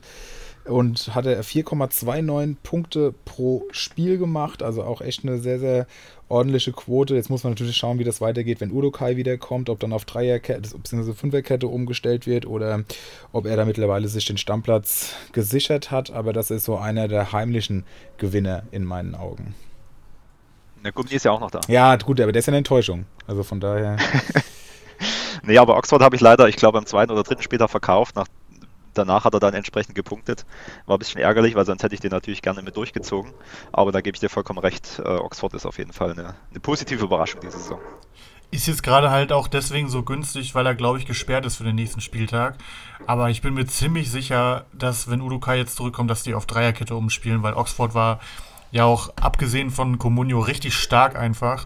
Ähm, und Augsburgs Kader ist jetzt auch nicht so toll, dass man so einen dann einfach auf die Bank setzt, würde ich sagen. Ich meine, man sieht bei Bochum natürlich auch mit Bella Kotschap, ähm, dass es natürlich nicht nur auf Qualität äh, beziehungsweise auf Talent, sondern auch äh, darum geht, was letztendlich auf dem Platz dann passiert. Aber Oxford hat so eine gute Runde gespielt. Ich kann mir nicht vorstellen, dass der jetzt einfach wieder ähm, ja, Ersatzspieler wird, weil Joveleo wird auf jeden Fall spielen und ein äh, fitter Udukai auch. Auch wenn der jetzt vielleicht noch ein bisschen braucht. Ähm, ja. Was ich auf jeden Fall noch sagen wollte, ähm, wir waren jetzt gerade dabei, ja, so ein bisschen Enttäuschung und Gewinner der Hinrunde hervorzustellen. Wer auf jeden Fall noch gefehlt hat, ist Nico Gieselmann. Mit dem hat ja auch wirklich niemand äh, gerechnet und ähm, ja, Wahnsinn. Hat wahrscheinlich irgendwie 600.000 im Sommer gekostet, wenn man den günstig mitgenommen hat. Der war zwischendurch auch bei 8 oder 9 Millionen und man dachte ja auch die ganze Zeit, okay, nach Spieltag 5, 6, irgendwann muss er weg, aber er hat einfach durchgehend gut gespielt. Union ähm, hat jetzt auch nicht mehr donnerstags die Spiele. Er hat ja tr eigentlich trotzdem immer gespielt, was schon krass ist, weil auf rechts haben sie sich ja immer abgewechselt. Ähm, also nach wie vor absolute Maschine und äh, würde mich nicht wundern, wenn der am Ende 130 Punkte oder so hat. Und ja, hätte sicherlich auch niemand mit gerechnet. Absolute Überraschung für mich. Ähm, ja, womit ich mich mal beschäftigt habe, ähm, ist folgendes. Und zwar, wie Felix ja schon gesagt hat, beschäftigen wir uns ja auch viel damit, Big Guns oder doch eher breiter Kader. Und ich habe mir mal Gedanken gemacht, wie es denn so ausschaut, wenn vielleicht die Konkurrenz mehr Gesamtmarktwert hat, man selber aber punktetechnisch noch ein bisschen aufholen oder mithalten muss. Und zwar habe ich mir mal angeschaut, welche Teams sehr heimstark und auswärts schwach sind und dadurch vielleicht nicht zu den Top-Teams gehören, aber halt bei Heimspielen wie Top-Teams performen. Das sind auf jeden Fall Bochum und Mainz. Zudem ähm, spielen die auch immer abwechselnd heim. Das heißt, Bochum fängt es mit dem Heimspiel am 18. Spieltag an, Mainz hat dann am 19., Bochum wieder am 20. und so weiter. Und habe mir einfach mal überlegt, was ist denn eigentlich besser, wenn man einen konstant guten Spieler in seinem Team hat oder wenn man vielleicht einen breiteren Kader hat, zwei Spieler holt und einfach jeweils den Spieler zum Heimspiel einsetzt. Und habe das einfach mal gegengerechnet. Ich kann ja mal vorlesen bei Bochum. Punkte zum Beispiel Danilo Schwarisch, der kostet 3,8 Millionen bei Heimspielen, ohne dass er bisher ein Tor gemacht hat, 5,25 Punkte im Schnitt. Das ist Schlotterbeck-Niveau, ähm, der mehr als das Doppelte kostet. Also richtig, richtig stark. Man hat einen Polter, den man normalerweise nie aufstellen würde, wenn man viel Kohle hat bei Comunio. Kostet 4,5 Millionen, hat einen PPS von 4,75 bei Heimspielen. Das ist auch ungefähr ja so Leroy Sané-Niveau, würde ich mal sagen. Dann hast du einen Danny Blum, der hat noch nicht allzu viele Spiele gemacht, von daher da kann man ähm, ein kleines Fragezeichen hintermachen, aber ist eigentlich auch immer einer bei Bochum, der spielt, wenn er fit ist, müsste jetzt auch zurückkommen. Kostet aktuell 1,75 Millionen, hat ein PPS von 4,67 bei Heimspielen. Das heißt, die drei würden niemals als Big Gun bezeichnet werden bei Comunio, sind es aber einfach, solange sie zu Hause spielen. Gleiches bei Mainz. Man hat einen Hack. Gut, bei dem kann man sagen, der ist insgesamt auch auf jeden Fall eine Mini-Big. Kostet aktuell 5,7 Millionen, hat zu Hause einen PPS von 5,86, was einfach nur grandios ist. Das ist, damit wäre, also das wäre schon eine Premium-Big die so einen PPS hat. Da kommt kein Arnold, kein Kramaric, nicht mal ein Kostic, glaube ich, dieses Jahr dran. Ähm, dann haben wir den Wiedmer, der kostet 5,36 Millionen, der hat einen 5,56er PPS bei Heimspielen. Aaron Martin auf der anderen Seite kostet 3,7 Millionen, PPS von 4,83. Und Stöger, den ich mir jetzt äh, günstig schießen konnte, hat bei Heimspielen, obwohl er immer nur eingewechselt wird, einen PPS von 4,2. Und nein, der hat jetzt nicht nur sechs Spiele gespielt und davon zweimal getroffen, sondern zehn Spiele und einmal getroffen. Der PPS ist also hervorragend, der kostet 1,9 Millionen, der Mann. Ja, und dann habe ich jetzt einfach mal so ein bisschen kombiniert. Wenn man einfach statt die Gun permanent aufzustellen, ähm, Stöger und Soares abwechselnd aufstellt, dann hätte man für 5,7 Millionen einen Spieler mit einem PPS von 4,72. Das heißt, das wäre preis-leistungstechnisch unschlagbar. Also da gibt es nichts, was preislich irgendwie da dran kommt. Skiri ist aktuell mit einem 5er PPS äh, bei 4,5 Millionen, aber der ist jetzt halt beim Afrika Cup, von daher würde ich den nicht zählen. Ähm, da kommt nichts dran. Anderes Beispiel, man kauft sich Blum und Wiedmer und stellt sie abwechselnd auf. Da hat man für 7 Millionen einen Spieler mit einem PPS von 5,115. Da gibt es auch nichts. Also 5er PPS für 7 Millionen, das ist unmöglich. Das geht vielleicht mal kurzfristig in der Abwehr, aber selbst dann gehen die Spieler einfach komplett nach oben. Also zum Vergleich, ein David Raum, der eine super Hinrunde gespielt hat, kostet 9 Millionen bei einem PPS von 4,88. Ein Leroy Sané kostet 16,3 Millionen bei einem PPS von 4,88. Ein Kostic kostet 15,6 Millionen bei einem PPS von 5,69.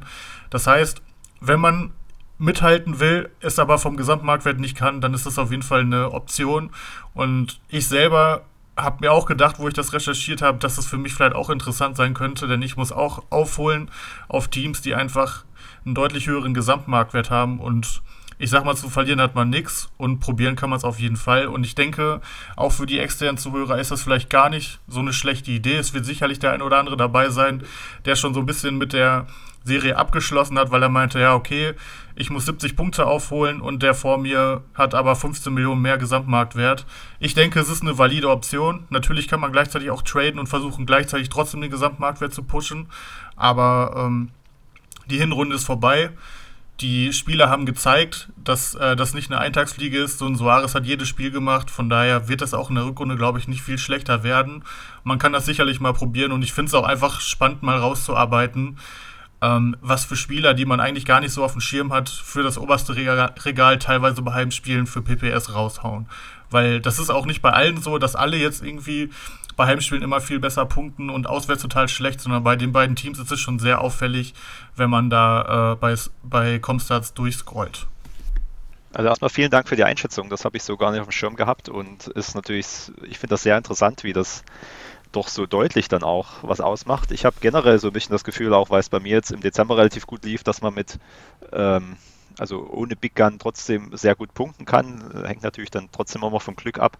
Also wenn man jetzt so einen Thomas Müller hat, der konstant halt seine 6, 5, 6 Punkte macht oder, oder mehr sogar, wenn er dann trifft und Vorlagen gibt, ähm, ist man natürlich dann unterm Strich besser aufgestellt. Ähm, Erik ist ja auch eher der, der, der Fan von ähm, oder, oder, setzt darauf, dass am Ende sich der Marktwert durchsetzen wird. Aktuell ist das bei uns in der Liga, glaube ich, auch nicht ganz so. Das hat man auch bei Strammi am Anfang gesehen. Der hat ja auch dann den, den den höchsten äh, Markt, äh, Mannschaftswert von allen. Und ähm, ja, und findet sich jetzt irgendwo ähm, im unteren Tabellendrittel äh, wieder. Ähm, ja, ich denke, das kann man ganz gut angehen. Ist vielleicht eher eine Theorie für den, für den Anfang der Saison. Ist natürlich dann schwierig abzuschätzen, ob der Spieler jetzt im Heim- oder Auswärtsspiel stärker ist. Ähm, aber gerade da, wenn das Budget knapp ist, kann man natürlich gucken, dass man vielleicht zwei solche günstigen Spieler bekommt, ähm, anstatt da auf eine Big zu setzen. Und wer generell bei Heim- und Auswärtsspielen noch ein bisschen mehr Input haben will, dem sei auch nochmal unsere Facebook-Gruppe ans Herz gelegt, in der das Ganze ja auch vertieft nochmal diskutiert wurde und ähm, auch noch mit mehr Meinungen, die, äh, die da vertreten wurden. Also auch sehr interessant und auch wie immer der Obligator, die obligatorischen Props an die Community. Schauen wir doch mal, äh, werfen wir einen Blick in die, auf die Rückrunde. Und da wird es dann ja interessant, dass wir da unsere ganzen Lehren, die wir hier lang und breit besprechen, auch anwenden. Welche Spieler seht ihr da im Fokus? Flieger hat ja gerade eben schon angefangen und dann würde ich sagen, machen wir einfach mal weiter.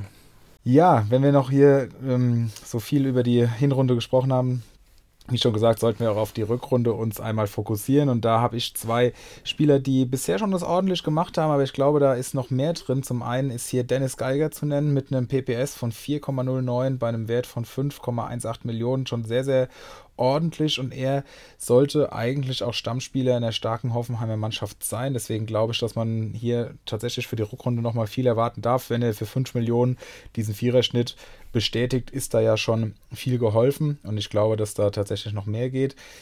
Ähm, und auch Borna Sosa, der natürlich der große Nutznießer sein könnte von dem bereits angesprochenen Kalajdzic, der wieder zurückkehrt, denn dessen Flanken, beziehungsweise die Flanken von Sosa könnten von Kalajdzic dann wie letzte Saison schon so häufig wieder als Abnehmer verwertet werden.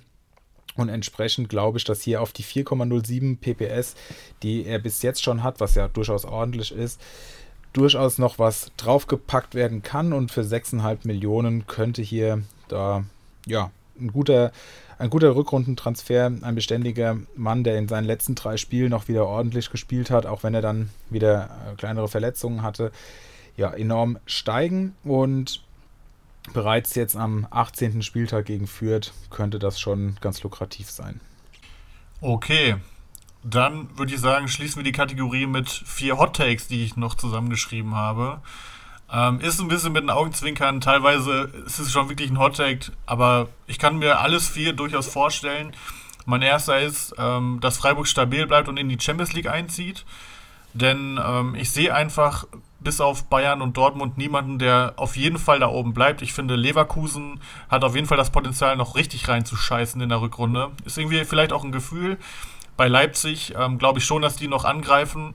Aber ich sag mal, es wäre ja auch noch ein anderer Champions League Platz frei. Plus ähm, haben die auch schon ein bisschen Rückstand auf Freiburg. Also sie können ja trotzdem ähm, eine deutlich bessere Rückrunde spielen und halt äh, hinter Freiburg am Ende landen. Von daher sage ich einfach mal, Freiburg zieht in die Champions League. Ist vielleicht auch ein bisschen Wunschdenken, weil ich den Verein einfach sehr mag und die es einfach verdient haben, weil sie durch ehrliche, kontinuierliche, gute Arbeit in den letzten Jahren ähm, sich Stück für Stück einfach verbessert haben. Vielleicht wäre es für den Verein besser, wenn es erstmal die Europa League wird, aber so wie die aktuell performen, würde ich denen die Champions League gönnen und vielleicht würde es dann ja sogar eine Chance geben, dass so ein Spieler wie Schlotterbeck einfach noch ein Jahr bleibt. Und wer will nicht sehen, äh, dass Lukas Höhler auf Torejagd gegen die besten Mannschaften der Welt geht. Von daher, Freiburg kommt in die Champions League. Ähm, zweiter Hot Take ist, dass Anthony Modest am Ende der Saison mehr Saisontore als Weghorst und Silva zusammen haben wird. Ähm, davon ausgehen, dass Weghorst bleibt, was ich jetzt wirklich glaube, ähm, nachdem Matcher sich ja verletzt hat. Äh, und ja, wie gesagt, ich bin bei Silva einfach immer noch skeptisch und bin so ein bisschen Pausen-Believer. Ähm, treue Hörer erinnern sich, dass ich ihn ja sogar im Sommer geholt und ein bisschen zu sehr gefeiert habe.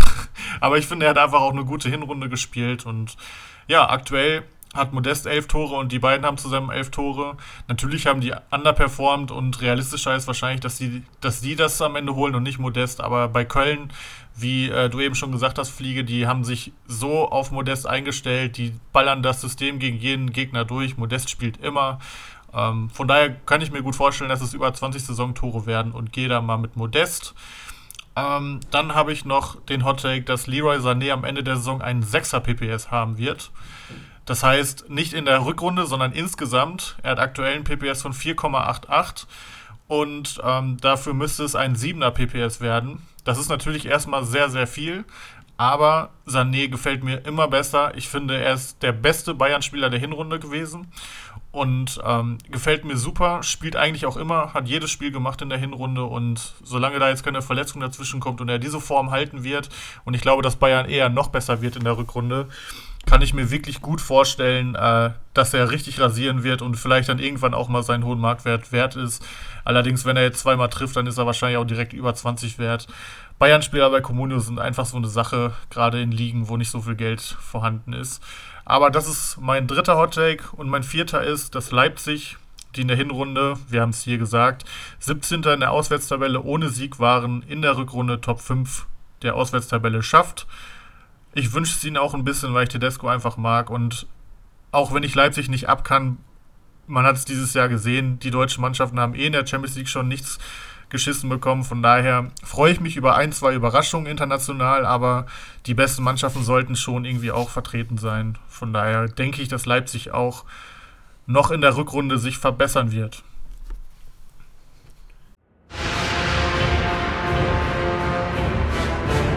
Die heißen Eisen.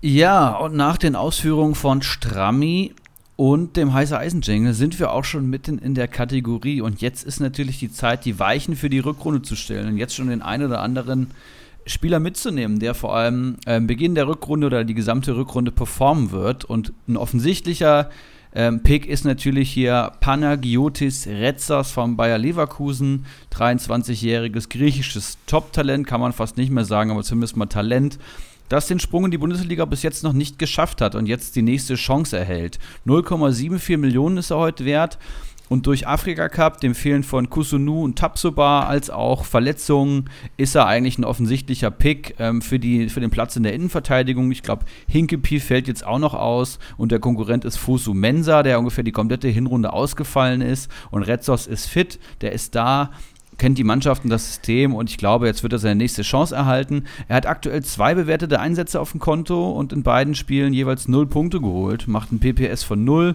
macht ein PPM von null, aber wir glauben natürlich in, äh, an Retzos und für unter eine Million ein Leverkusener Stammspieler, der auch noch zu Hause spielt, muss man sich eigentlich anschauen und spätestens, wenn er in der Startelf steht, wird er dann nochmal steigen. Das heißt, sowohl aus äh, Punktesicht kann man es probieren, als auch aus Geldsicht muss man ihn auf jeden Fall mitnehmen.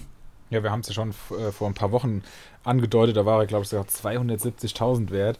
Und jetzt scheint ja. sich das rauszukristallisieren, spätestens nach der Corona-Meldung von Hinkepie, der nach wie vor auch so heißt. Ähm, ja, muss das ganz klar auf die, auf die Liste und es ist gut, dass du nochmal alle dran erinnerst. Ja, da würde ich gleich weitermachen. Ähm, der Name ist schon mehrfach gefallen, Danny Blum vom VfL äh, Bochum. Ähm, ist aktuell noch nicht hundertprozentig fit, wird wahrscheinlich auch zum ersten Rückrundenspieltag noch nicht äh, im Kader stehen. Kostet aber aktuell, ja gut, für einen Bochumer schon relativ viel, der verletzt ist, aber nur 1,75 Millionen bei einem Punkte pro Spielschnitt von 4,33. Er hat insgesamt sechs bewertete Einsätze, dabei 26 Punkte gesammelt. Ähm, hat da natürlich auch zwei Tore gemacht ähm, und hat nie über die vollen 90 Minuten gespielt. Allerdings ähm, teilt, teilt man die Meinung, dass ähm, Dani Blum wohl einer der begabtesten und technisch stärksten äh, Fußballer beim VfL Bochum ist. Und das, was er bisher gezeigt hat in der wenigen Einsatzzeit und auch die Punkte, die er da äh, erreicht hat, ähm, sagen ja alles. Und ich denke, für den Preis kann man da mal einsteigen. Und ähm, ja, ich denke, wenn er dann wieder fit ist, ähm, wird er auch regelmäßig Spielzeit bekommen. Die Frage ist halt bei ihm immer, äh, möglichst auf den Transfermarkt belassen, weil ähm, ja, da reichen manchmal zwei Minuten äh, auf dem Weg in die, äh, zur Toilette, dass, dass er sich wieder verletzt. Ja, genau. Der Blum war ja auch viel verletzt, aber die Punkte sind gut. Den hatte ich ja eben auch genannt. Ähm, kann man, denke ich, auf jeden Fall machen. Und äh, die werden sich ja auch ein bisschen auswechseln, auf, der, äh, auf den Außenbahnen. Man hat einen Asano, Holtmann, einen Antwia J, der auch mal spielen wird, aber jeder wird da seine Spielzeit bekommen. Und wie schon oft thematisiert, ist es ja bei Comunio einfach nicht so wichtig, dass man äh, von Anfang an spielt. Von daher würde ich da auf jeden Fall auch drauf gehen. Ich weiß gar nicht, ob der bei uns in der Liga noch zu haben ist. Hast du den oder? Äh, nein, leider nicht. Okay, auf jeden Fall. Äh, ja, finde ich den auch interessant. Ähm, wer auf jeden Fall nicht mehr zu haben ist, ist Aaron Martin. Den habe ich jetzt nämlich gekauft für, ich glaube, glatte 5 Millionen von Kyler. Er ist jetzt auch ähm, der, dem, dem insgesamten Marktwertverlust, äh, also Gesamtmarktwertverlust, äh, ja, ist ihm auch teuer zu stehen gekommen. Er steht nur noch bei 3,72 Millionen, aber die ist er alle mal wert. Ähm, hatte ein PPS von 3,67, ein Vierer PPS, seitdem er sich durchgesetzt hat und äh, auch durchspielt. Ähm, und ich glaube nicht, dass meins schlechter wird. Die sind mittlerweile seit einem Jahr sowas von ja, gestanden und gut. Also ich denke, da kann man wenig mit falsch machen. Und dadurch, dass er jetzt auch, wie viele Spieler grundlos gesunken ist, äh, kann man da auf jeden Fall einsteigen. Aaron Martin. Da bin ich ganz bei dir. Ähm, da war ich ja auch dran. Ich habe dir dann aber den Vortritt gelassen.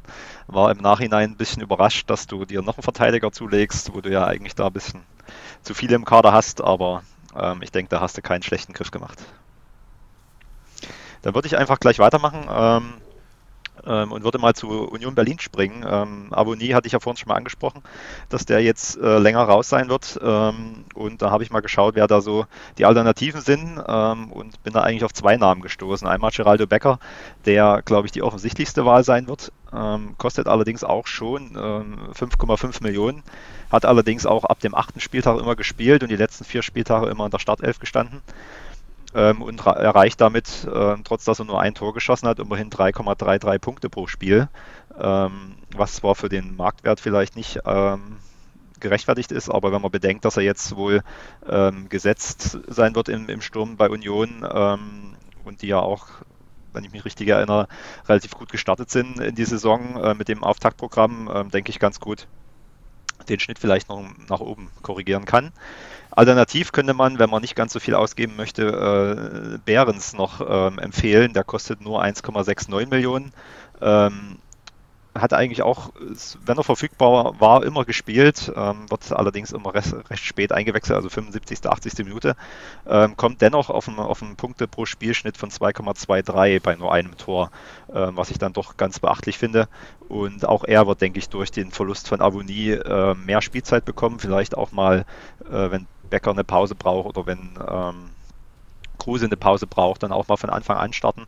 Ähm, ja, ich denke, das ist für 1,7 Millionen ähm, ein Schnäppchen. Definitiv. Und bei Schnäppchen würde ich mich auch nochmal einreihen. Ein Spieler, der eigentlich zur Rückrunde gar nicht mehr interessant erschien, ist eigentlich aber für diesen Preis immer noch ziemlich heiß. Die Rede ist von Marc Rocker, der bei Bayern nur 2,4 Millionen wert ist in seinen beiden Spielen von Anfang an, in denen er vor der Rück äh, in der Hinrunde noch ausgeholfen hat am Ende, hat er vier und drei Punkte gemacht. Für Bayern-Spieler jetzt nicht so äh, gut, aber für den Preis natürlich dennoch. Und jetzt, wo Tolisso Corona hat und man von Goretzka und Kimmich so irgendwie gar nichts hört, außer dass Kimmich wieder ein bisschen Lauftraining macht, finde ich das einen sehr, sehr attraktiven Spieler, vor allem weil Bayern am 18. Spieltag ja auch die Aufstellung einsehbar hat. Das heißt, man kann, wenn man ihn im Kader hat, ihn gegebenenfalls noch verkaufen, wenn man aus dem Minus muss, oder äh, wenn man ihn auf der Bank hat, auch aufstellen, wenn man sieht, dass er in der Startelf steht. Das heißt, für die nächsten ein, zwei Wochen würde ich auf jeden Fall noch mit Rocker gehen. Ähm, als Kaderoption wenigstens und vielleicht sogar als Spieloption, weil, wie gesagt, im Zentrum die Personalnot jetzt noch nicht erwiesenermaßen aufgehört hat, aber vielleicht dann gegen Ende der Woche wird es da sicherlich neue Informationen spätestens auf der Pressekonferenz geben. Sehr nice Spieler. Dann mache ich weiter mit einem, ja, den wir auch schon genannt haben, der aber tatsächlich aus aktuellem Anlass nochmal interessanter geworden ist. Die Rede ist von Ragnar Ache von der Eintracht aus Frankfurt. Der hat jetzt eine Hinrunde gegen Ende schon endlich seine Einsatzzeiten bekommen, die die Fans schon lange fordern, wurde immer eingewechselt und ist gerade jemand, der hinten raus nochmal mit seiner Geschwindigkeit und seiner Kopfballstärke was machen kann. Hat jetzt noch nicht so überzeugt, also 13 Punkte in 9 Partien, glaube ich, macht ein BBS von 1,44 ist okay, würde ich sagen, ist aber allerdings auch nur 0,67 Millionen wert. Und es ist kein Geheimnis bei der Eintracht, dass ein Abnehmer für Paciencia gesucht wird. Mit dem wird nicht weiter geplant. Kolo Muani, der neue Stürmer, wird wohl erst im Sommer kommen. Das heißt, als Backup stehen Sam Lammers und Ragnar Ache aktuell zur Verfügung für das Offensivtrio. Und da hat Ragnar Ache dann doch die besten Chancen und wird immer wieder seine Einsatzzeiten bekommen. Zumal ein Hauge noch ähm, ausfällt mit einer Muskelverletzung im Oberschenkel. Ayman Barkok ist beim Afrika Cup. Armin Judas müssen wir gar nicht drüber reden und Fabio Blanco ist jetzt auch fast weg. Also Ragnar Ache ähm, auch das Wechselverbot bekommen vom, von der sportlichen Führung bei der Eintracht. Das heißt, hier wird auf ihm gebaut und jetzt hat er wirklich die Chance, über sich über jo Joker-Einsätze in der Rückrunde zu empfehlen und für unter eine Million Pflichtkauf. Ja, spannend, den hatte ich gar nicht auf dem Schirm. Ähm, den muss ich, glaube ich, mal auf die Watchlist bei mir packen. Ähm, Wen man immer auf dem Schirm hat, aber irgendwie da auch nicht so richtig, ist Jeffrey Chauveleo von Augsburg, der Captain. Ähm, weil man irgendwie, also ist zumindest meine Wahrnehmung, mit Augsburgern immer nicht so viel zu tun haben will, aber sie sind dementsprechend auch immer günstig, außer halt Dorsch, weil der halt auch nochmal einen ganz anderen Namen hat. Aber äh, Chauveleo PPS 3,17, das ist eigentlich echt überdurchschnittlich für einen Verteidiger, der aktuell 2,7 Millionen kostet. Zudem Augsburg auch einfach Form verbessert. Gerade defensiv waren die echt stabil die letzten Spiele. Und deswegen kommt er auch auf einen Inform PPS, das heißt äh, PPS von den letzten fünf Spielen von äh, 5,4 und das ist herausragend und ich denke, für die, also ich wundere mich auch, dass er nicht großartig gestiegen ist. Er steht immer noch bei 2,73 Millionen und dafür kann man ihn sicherlich einpacken. Ja, dann würde ich noch einen in den Ring werfen und zwar ähm, Mukoko vom BVB ist jetzt sicherlich nicht ähm, der Spieler, der euch punktemäßig zur Meisterschaft schießt, also jedenfalls nicht äh, nach den gezeigten Leistungen bisher. Allerdings kostet er nur 2,32 Millionen, ähm, war in der Hinrunde eigentlich gefühlt äh, nur verletzt. Soll wohl jetzt ähm, irgendwann wieder zurückkommen. Das ist auch immer sehr vage beim BVB, diese Aussagen, aber ich bin optimistisch, dass er spätestens am zweiten, dritten Spieltag wieder verfügbar sein wird. Ähm, und da es winkt zumindest äh, Marktwertpotenzial, also sobald es dann wieder heißt, dass er im Kader steht oder dann sobald er das erste Mal eingewechselt wird, wird er locker wieder bei drei, vier Millionen stehen. Das heißt, würde dann seinen Marktwert fast verdoppeln und ähm, ich das denke, das ist einfach verdientes Geld. Ähm, wie gesagt, Punktetechnik würde euch nicht so weit bringen, aber ähm, Geld schadet ja auch nicht. So, und dann das letzte heiße Eisen von mir ist Renato Steffen vom VfL Wolfsburg. Äh, die Luft in der Offensive wird langsam dünn bei Wolfsburg und mir ist aufgefallen, dass Steffen, ja, vor allem in der Rückrunde ähm, seine Punkte holt. Der hat in den letzten drei Saisons ähm, 88, 88 und 98 Punkte geholt und mindestens 50 Prozent davon immer in der Rückrunde, eher noch viel mehr. Wenn ich da gerade mal die Rückrunde ähm, 2019-20 mir anschaue, da hat er in der Rückrunde allein sechs Buden gemacht und ja, nahezu alle seine fast, fast 100 Punkte ähm, geholt in der Rückrunde. Und wer darauf bauen möchte, aktuell Marktwert 2,58 Millionen, ist ziemlich günstig. Ähm, von PPS und PPM aktuell eher nicht zu empfehlen. Aber wer auf eine Steigerung von Steffen setzt und auf den Rückrunden Steffen setzt, der kann sich den für 2,5 Millionen sicher mal einpacken und vielleicht gibt es auch noch einen Trainerwechsel oder sowas. Da wird er dann nochmal interessanter. Ähm, hatte ich zumindest nicht am Schirm. Sehr gut. Dann war's das mit den heißen Eisen. Und heißer als die Eisen es sind, wird es am Wochenende sowieso für alle beteiligten Manager ähm, weil einfach die Bundesliga wieder losgeht, aber auch für einen erlesenen Kreis an Managern, die sich für das, was ist es eigentlich, Achtelfinale des Nextus Cups qualifiziert haben. Und das soll natürlich heute auch noch thematisiert werden. Und das wollen wir jetzt tun. Da schieben wir einmal unseren heißgeliebten Sponsor Zwietracht Maximus, also Maximus erstmal dazwischen, indem er uns einen kurzen Neujahrsgruß ausgibt und uns äh, verrät, welche Preise der Sponsor den Gewinnern zur Verfügung stellt. Hallo in die heutige Viererrunde und moin aus dem verregneten Norddeutschland. Zuallererst natürlich mal ein frohes neues Jahr. So direkt zum Jahresanfang freue ich mich, mal wieder einen kurzen Beitrag für unser aller Lieblingspodcast leisten zu können. Ich hoffe, ihr habt alle richtig Bock auf die Rückrunde. Wenn ich mir unsere Facebook-Gruppe anschaue, gibt es ja auch haufenweise externe Hörer, die richtig Lust haben auf Communio. Und soweit ich das verfolgen kann, besteht da ja auch ein gewisses Interesse an unserem Nextus Cup. Ich freue mich sehr, dass ich diesen ligenübergreifenden Pokal in diesem Jahr sponsern darf. Das sind eben die Vorzüge, wenn man sich selbstständig macht und eine eigene Firma gründet, dann kann man auch mal sowas unterstützen. Mit meinem lieben Kollegen Lars, mit dem ich die Firma zusammen betreibe, habe ich einige Jahre zusammen Communio gespielt und er ist ebenfalls ziemlich fußballverrückt. Daher hat er meine Idee des Nexus Cups direkt unterstützt. Neben dem Spaß daran freuen wir uns natürlich, wenn ihr den Social Media Kanälen von Nexus HR folgt: Facebook, Insta, TikTok oder auch LinkedIn und Xing. Nun aber zum Wesentlichen nach diesem kurzen Werbeblock. Am 18. Spieltag steht also das Achtelfinale an. Die Paarungen haben es durchaus in sich und um die Motivation hochzuhalten, möchte ich nun die Preisstruktur verkünden. Alle Gewinner dieses Achtelfinals bekommen bereits Preise. Für Platz 5 bis 8 gibt es einen Kicker Fußball-Almanach mit geballtem Fußballwissen, ein Must-Have für alle Statistikfreaks und davon gibt es in unseren Gruppen ähm, ja doch ein paar. Ab Platz 4 bekommt jeder Manager ein Ravensburger Spiel, die Kicker Quizmeisterschaft. Hier kann man dann spielerisch das Fußballwissen getestet werden. Richtig cool, wie ich finde. Zusätzlich dazu erhält Platz 2, der Verlierer des Finales, einen 25-Euro-Gutschein von Hands of God. Diese Internetseite wird vielen bereits bekannt sein. Wer sie noch nicht kennt, sollte sich das einmal anschauen.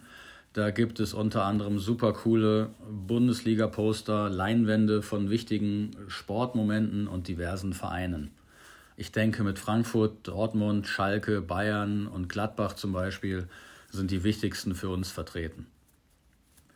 Dann erhält der Sieger des Nextus Cups als Hauptpreis ein Hands of God Bild seiner Wahl bis zum Wert von 50 Euro. Das Ganze wird dann schön gerahmt und wird auf der nächsten Feier übergeben.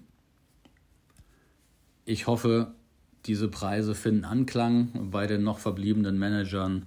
Und das sollte jetzt auch schon von mir gewesen sein. Ich wünsche euch viel Spaß weiterhin mit dem Podcast und euch allen einen guten 18. Spieltag und damit natürlich einen ordentlichen Start in die Rückrunde. Macht's gut. Ciao. Ja, schön der Stimme von Zwietracht lauschen zu können. Vielen lieben Dank. Ähm, Nextus, Top-Unternehmen, Zwietracht ein Top-Typ, Top-Manager und die Preise sind ja wohl sowas von legendär. Ähm, ich glaube, so eine tolle Preisauswahl hatten wir noch nie. Die Poster kenne ich persönlich auch. Die habe ich auf Facebook schon oft gesehen und ähm, ja, diverse Fußballliebhaber haben die im Zimmer hängen. Ist richtig, richtig geil und auch so ein Kicker-Almanach würde mich ja schon sehr freuen, denn ich bin ja auch noch in ähm, im Achtelfinale drinne. Und wenn ich jetzt Dr. Bob schlagen kann, komme ich eine Runde weiter, kann den Almanach schon einkassieren. Ich freue mich sehr.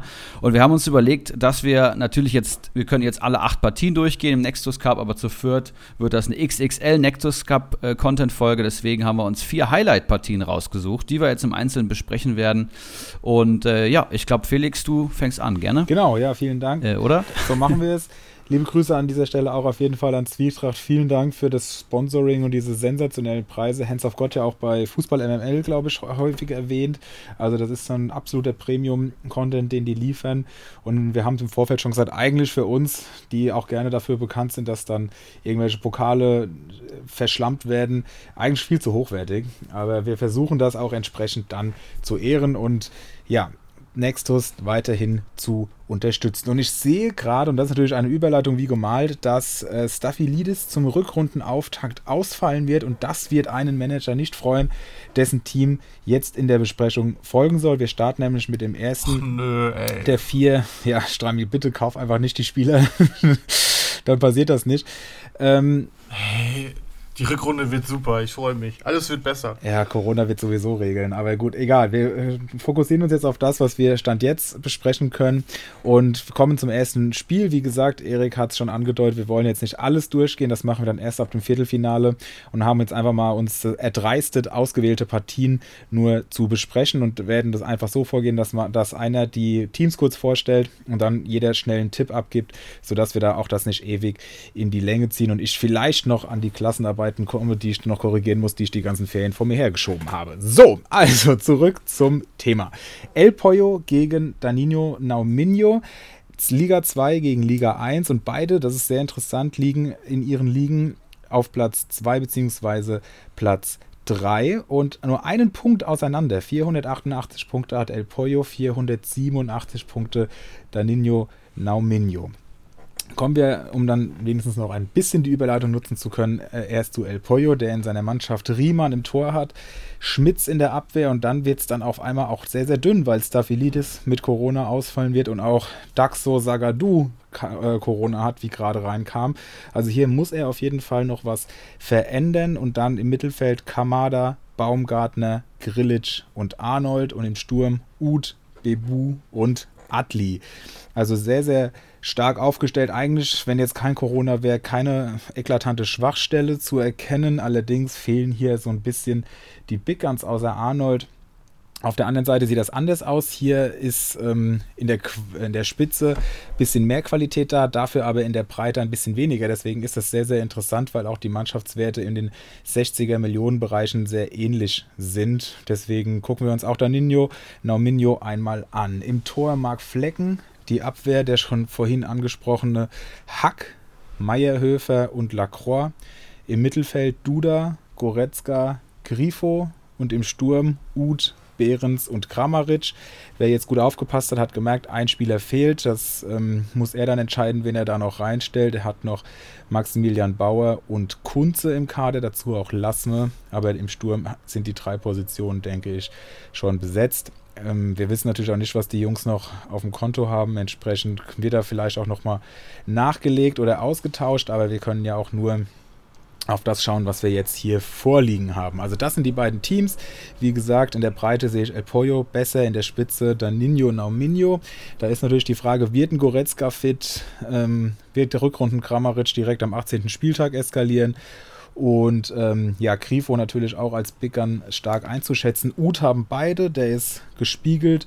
Und dann haben wir auch so teamübergreifende oder was also Spiele, verschiedene Spieler aus den gleichen Teams, so, also Schmitz und auf der einen Seite und Duda auf der anderen, Lacroix und Arnold, also das ähm, spiegelt sich dann auch so ein bisschen.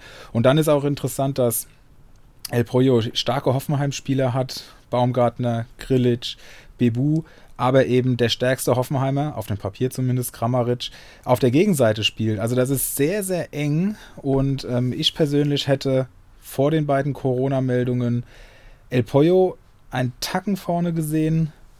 Jetzt ist es noch schwieriger und ähm, man muss sich ja natürlich festlegen.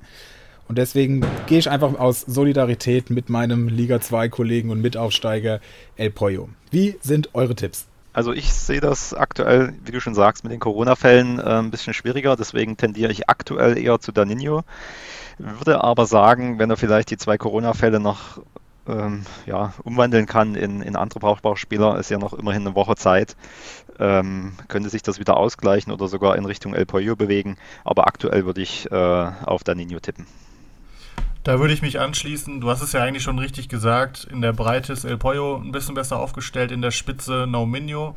Und da die äh, Breite gerade ein bisschen wegbricht, würde ich schon mit dem Grifo plus Kramaric-Team gehen. Plus Goretzka. Ja, plus Goretzka, wenn er spielt. Also, aber auch Goretzka hat ja auch Spiele dabei, wo er einfach nur zwei, drei Punkte holt. Also klar, von den Kosten her eine Big Gun, ähm, aber ich finde Grifo und Kramaric da gerade für die Rückrunde doch mhm. nochmal interessanter. Ja, ich gehe auch ganz klar mit Norminho. Ähm, drei Big Guns plus Alexander Hack, den man bei Comunio eigentlich auch als Big Gun zählen kann. Flecken im Tor. Ich sehe, was er Woche für Woche macht in der Liga und wie er sich hochgearbeitet hat in die Top-Gruppe. Und äh, ja, drückt drück Danino auf jeden Fall die Daumen. Also 3 zu 1 für Danino Nominio. Das sollten wir irgendwo notieren, dass wir nächste Woche nochmal draufschauen können, wie das dann ausging. Nächstes Spiel. Wer macht weiter? Ich würde sagen, ähm, ja, da mache ich. Genau, genau. Der, der nicht. Mache ich gleich weiter mit, mit, dem, Sehr schön, ja. mit dem, mit dem Topspiel in der Liga 3, würde ich sagen. Also zwei äh, Liga-internes Duell. Und zwar zwischen Zwietracht Maximus, äh, dem Sponsor, und El Pistolero. Ähm, beide aktuell äh, ja in der Spitzengruppe unterwegs. Und zwar ist El Pistolero momentan Platz 2 mit 503 Punkten und Zwietracht musste ein bisschen abreißen lassen, ist nur noch Dritter äh, mit 476 Punkten, also 27 Punkte Differenz. Allerdings sieht es bei den Marktwerten komplett äh, unterschiedlich aus, äh, andersrum aus. Zwietracht hat 81 Millionen Mannschaftswert und Pistolero knapp 60 Millionen. Ähm, wie Bambo schon gesagt hat, wir wissen jetzt aktuell natürlich nicht, wie viel auf dem Konto noch ist. Ich weiß es noch Zwietracht. Okay, du weißt es. Okay, ich glaube, das, das droppen wir jetzt hier nicht. Ähm, auf jeden Fall sehen die Kader momentan ähm, ja auch relativ unterschiedlich aus. Pistolero ist, ist ja, hat, ich sag mal, gerade mal elf Mann, ähm, plus nochmal sein Wechselhüter oder zwei Wechselhüter sogar ähm, wobei ähm, Zwietracht ähm, sehr breit aufgestellt ist, wobei allerdings viele Spekulationen dabei sind und einige Spieler, die jetzt auch ähm, wegfallen. Ich würde einfach mal bei Zwietracht einsteigen. Da würde ich aktuell im Sturm Reus, Kalajdzic und Serra sehen. Ähm, Im Mittelfeld Karasor, ähm, Baumgartner, Duda und Silas, obwohl der ja jetzt natürlich auch scheinbar Corona-positiv ist und vielleicht sogar ausfallen wird. Ähm, in der Defensive Frimpong, Tuta, Henrichs oder Jeckel hätte ich da gesagt, wenn Silas gespielt hätte. Ansonsten kann er alternativ da jetzt auf eine Viererkette gehen und ähm, ja, vielleicht noch Kevin Schlotterbeck mit einsetzen. Aber ähm, das könnte natürlich rauslaufen, dass vielleicht bloß acht oder neun Mann in der Startelf stehen am Wochenende. Ähm, Im Tor hat er dann immer noch den starken Riemann. Ähm, bei Pistolero, wie gesagt, ähm, ist der Kader sehr, sehr eng geschnitten. Und zwar spielt er mit Weghorst, Rigota von Fürth und von äh, Thomas Müller äh, im Sturm. Äh, Im Mittelfeld hat er Mora weg, Caligiuri, Wimmer und Andrich. In der Defensive Mukiele, Lacroix und Rezos. Ähm, und im Tor hat er Radetzky. Das heißt, dort schätze ich es aktuell aufgrund des Silas-Ausfalls und der unklaren Situation bei RB zum Beispiel mit, mit Henrichs ähm, so ein, dass das Pistolero wahrscheinlich ein oder zwei Startelf-Kandidaten mehr im Team hat. Ähm, wenn wir uns nochmal kurz die, die Punkte be betrachten, ist es bei Zwietracht eher so, dass er im Dezember ähm, ja, formtechnisch abgebaut hat. Da hat er ähm, nur noch 71 Punkte gesammelt äh, im Vergleich zu El Pistolero, der da äh, 110 Punkte gesammelt hat. Das heißt, ähm, rein von der Form her ist Pistolero da auf jeden Fall zu bevorzugen. Ähm, ja, ich würde sagen, der Kader von Zwietracht ist natürlich eher langfristig angelegt und würde dementsprechend an diesem Spieltag auf äh, El Pistolero tippen. Ja, würde ich auch soweit äh, mitgehen. Ähm, für diesen Spieltag ist Stand jetzt der Kader von El Pistolero einfach stärker. Man muss aber halt noch sagen, ähm, Zwietracht hat immer noch einiges an Kohle rumfliegen und der hat 27 Spieler im Kader. Ich bin mir ziemlich sicher, dass er noch ausdünnen wird. Äh, ich glaube, der wartet auf ähnliche äh, Spielerkaliber wie ich. Wir hatten, glaube ich, ähm, im letzten Podcast hatte ich schon gesagt, dass ich mir gerne noch einen teuren Stürmer holen würde. Ähm, und da hatten wir noch gesagt, wie viele teure Stürmer echt noch so zu haben sind. Bei uns ist es einfach niemand drauf gekommen, außer Reus, auf den ich jetzt nicht so Bock hatte, den hat er sich dann geholt. Ähm, aber ich bin mir ziemlich sicher, dass der Kader noch anders aussehen wird am 18. Spieltag. Aber er wird, glaube ich, einen Franks nicht abgeben, der fraglich ist. Er wird einen Kalajdzic nicht abgeben, der sicherlich nicht direkt startet. Er wird einen Silas nicht abgeben, glaube ich, der ähm, Corona hat. Also für den Spieltag selber glaube ich auch, dass El Pistolero weiterkommt, was natürlich dann irgendwo schade wäre, weil äh, Zwietracht ja der Veranstalter seines Cups ist. Aber für die Saison gesehen ähm, glaube ich, dass am Ende Zwietracht Erster werden wird. Aber habe ich ja, glaube ich, an dieser Stelle auch schon mal gesagt. Also ich würde tatsächlich auch in dem Spiel mit äh, Zwietracht äh, gehen. Ich sehe natürlich ähm, eure Argumente, aber El Pistoleros Kader ist schon sehr Müller-abhängig. Ein Weghorst hat das Training verletzt, äh, abgebrochen. Ein Andrich hat keinen sicheren Stammplatz, punktet dazu nicht gut. Lacroix ist ein Schatten seiner selbst. Äh, selbst. Mukiele hat keine guten Leistungen unter ähm, Tedesco bisher gehabt und hat, glaube ich, auch noch irgendwas Disziplinarisches verbockt. Den sehe ich jetzt nicht mal unbedingt beginnend auf rechts und dann wird es dann auch schon Dinne. Und Zwietracht, klar, hat einen breiten Kader, aber der weiß natürlich auch, was passiert am 18. Spieltag. Wird sich, wenn sich die Möglichkeit ergibt, noch ein, zwei Ergänzungen holen, die perfekt auf den Spieltag passen. Und äh, dann sehe ich da schon den besseren Kader. Also ich gehe mit Zwietracht. Dem schließe ich mich an, allein auch aus der Tatsache heraus, dass er ja der Sponsor ist und es kann nicht sein, dass der Sponsor im Achtelfinale ausscheidet. Von daher, Zwietracht wird das schon machen. 27 Spieler, ihr habt es schon gesagt, im Kader, das ist komplett wahnsinnig.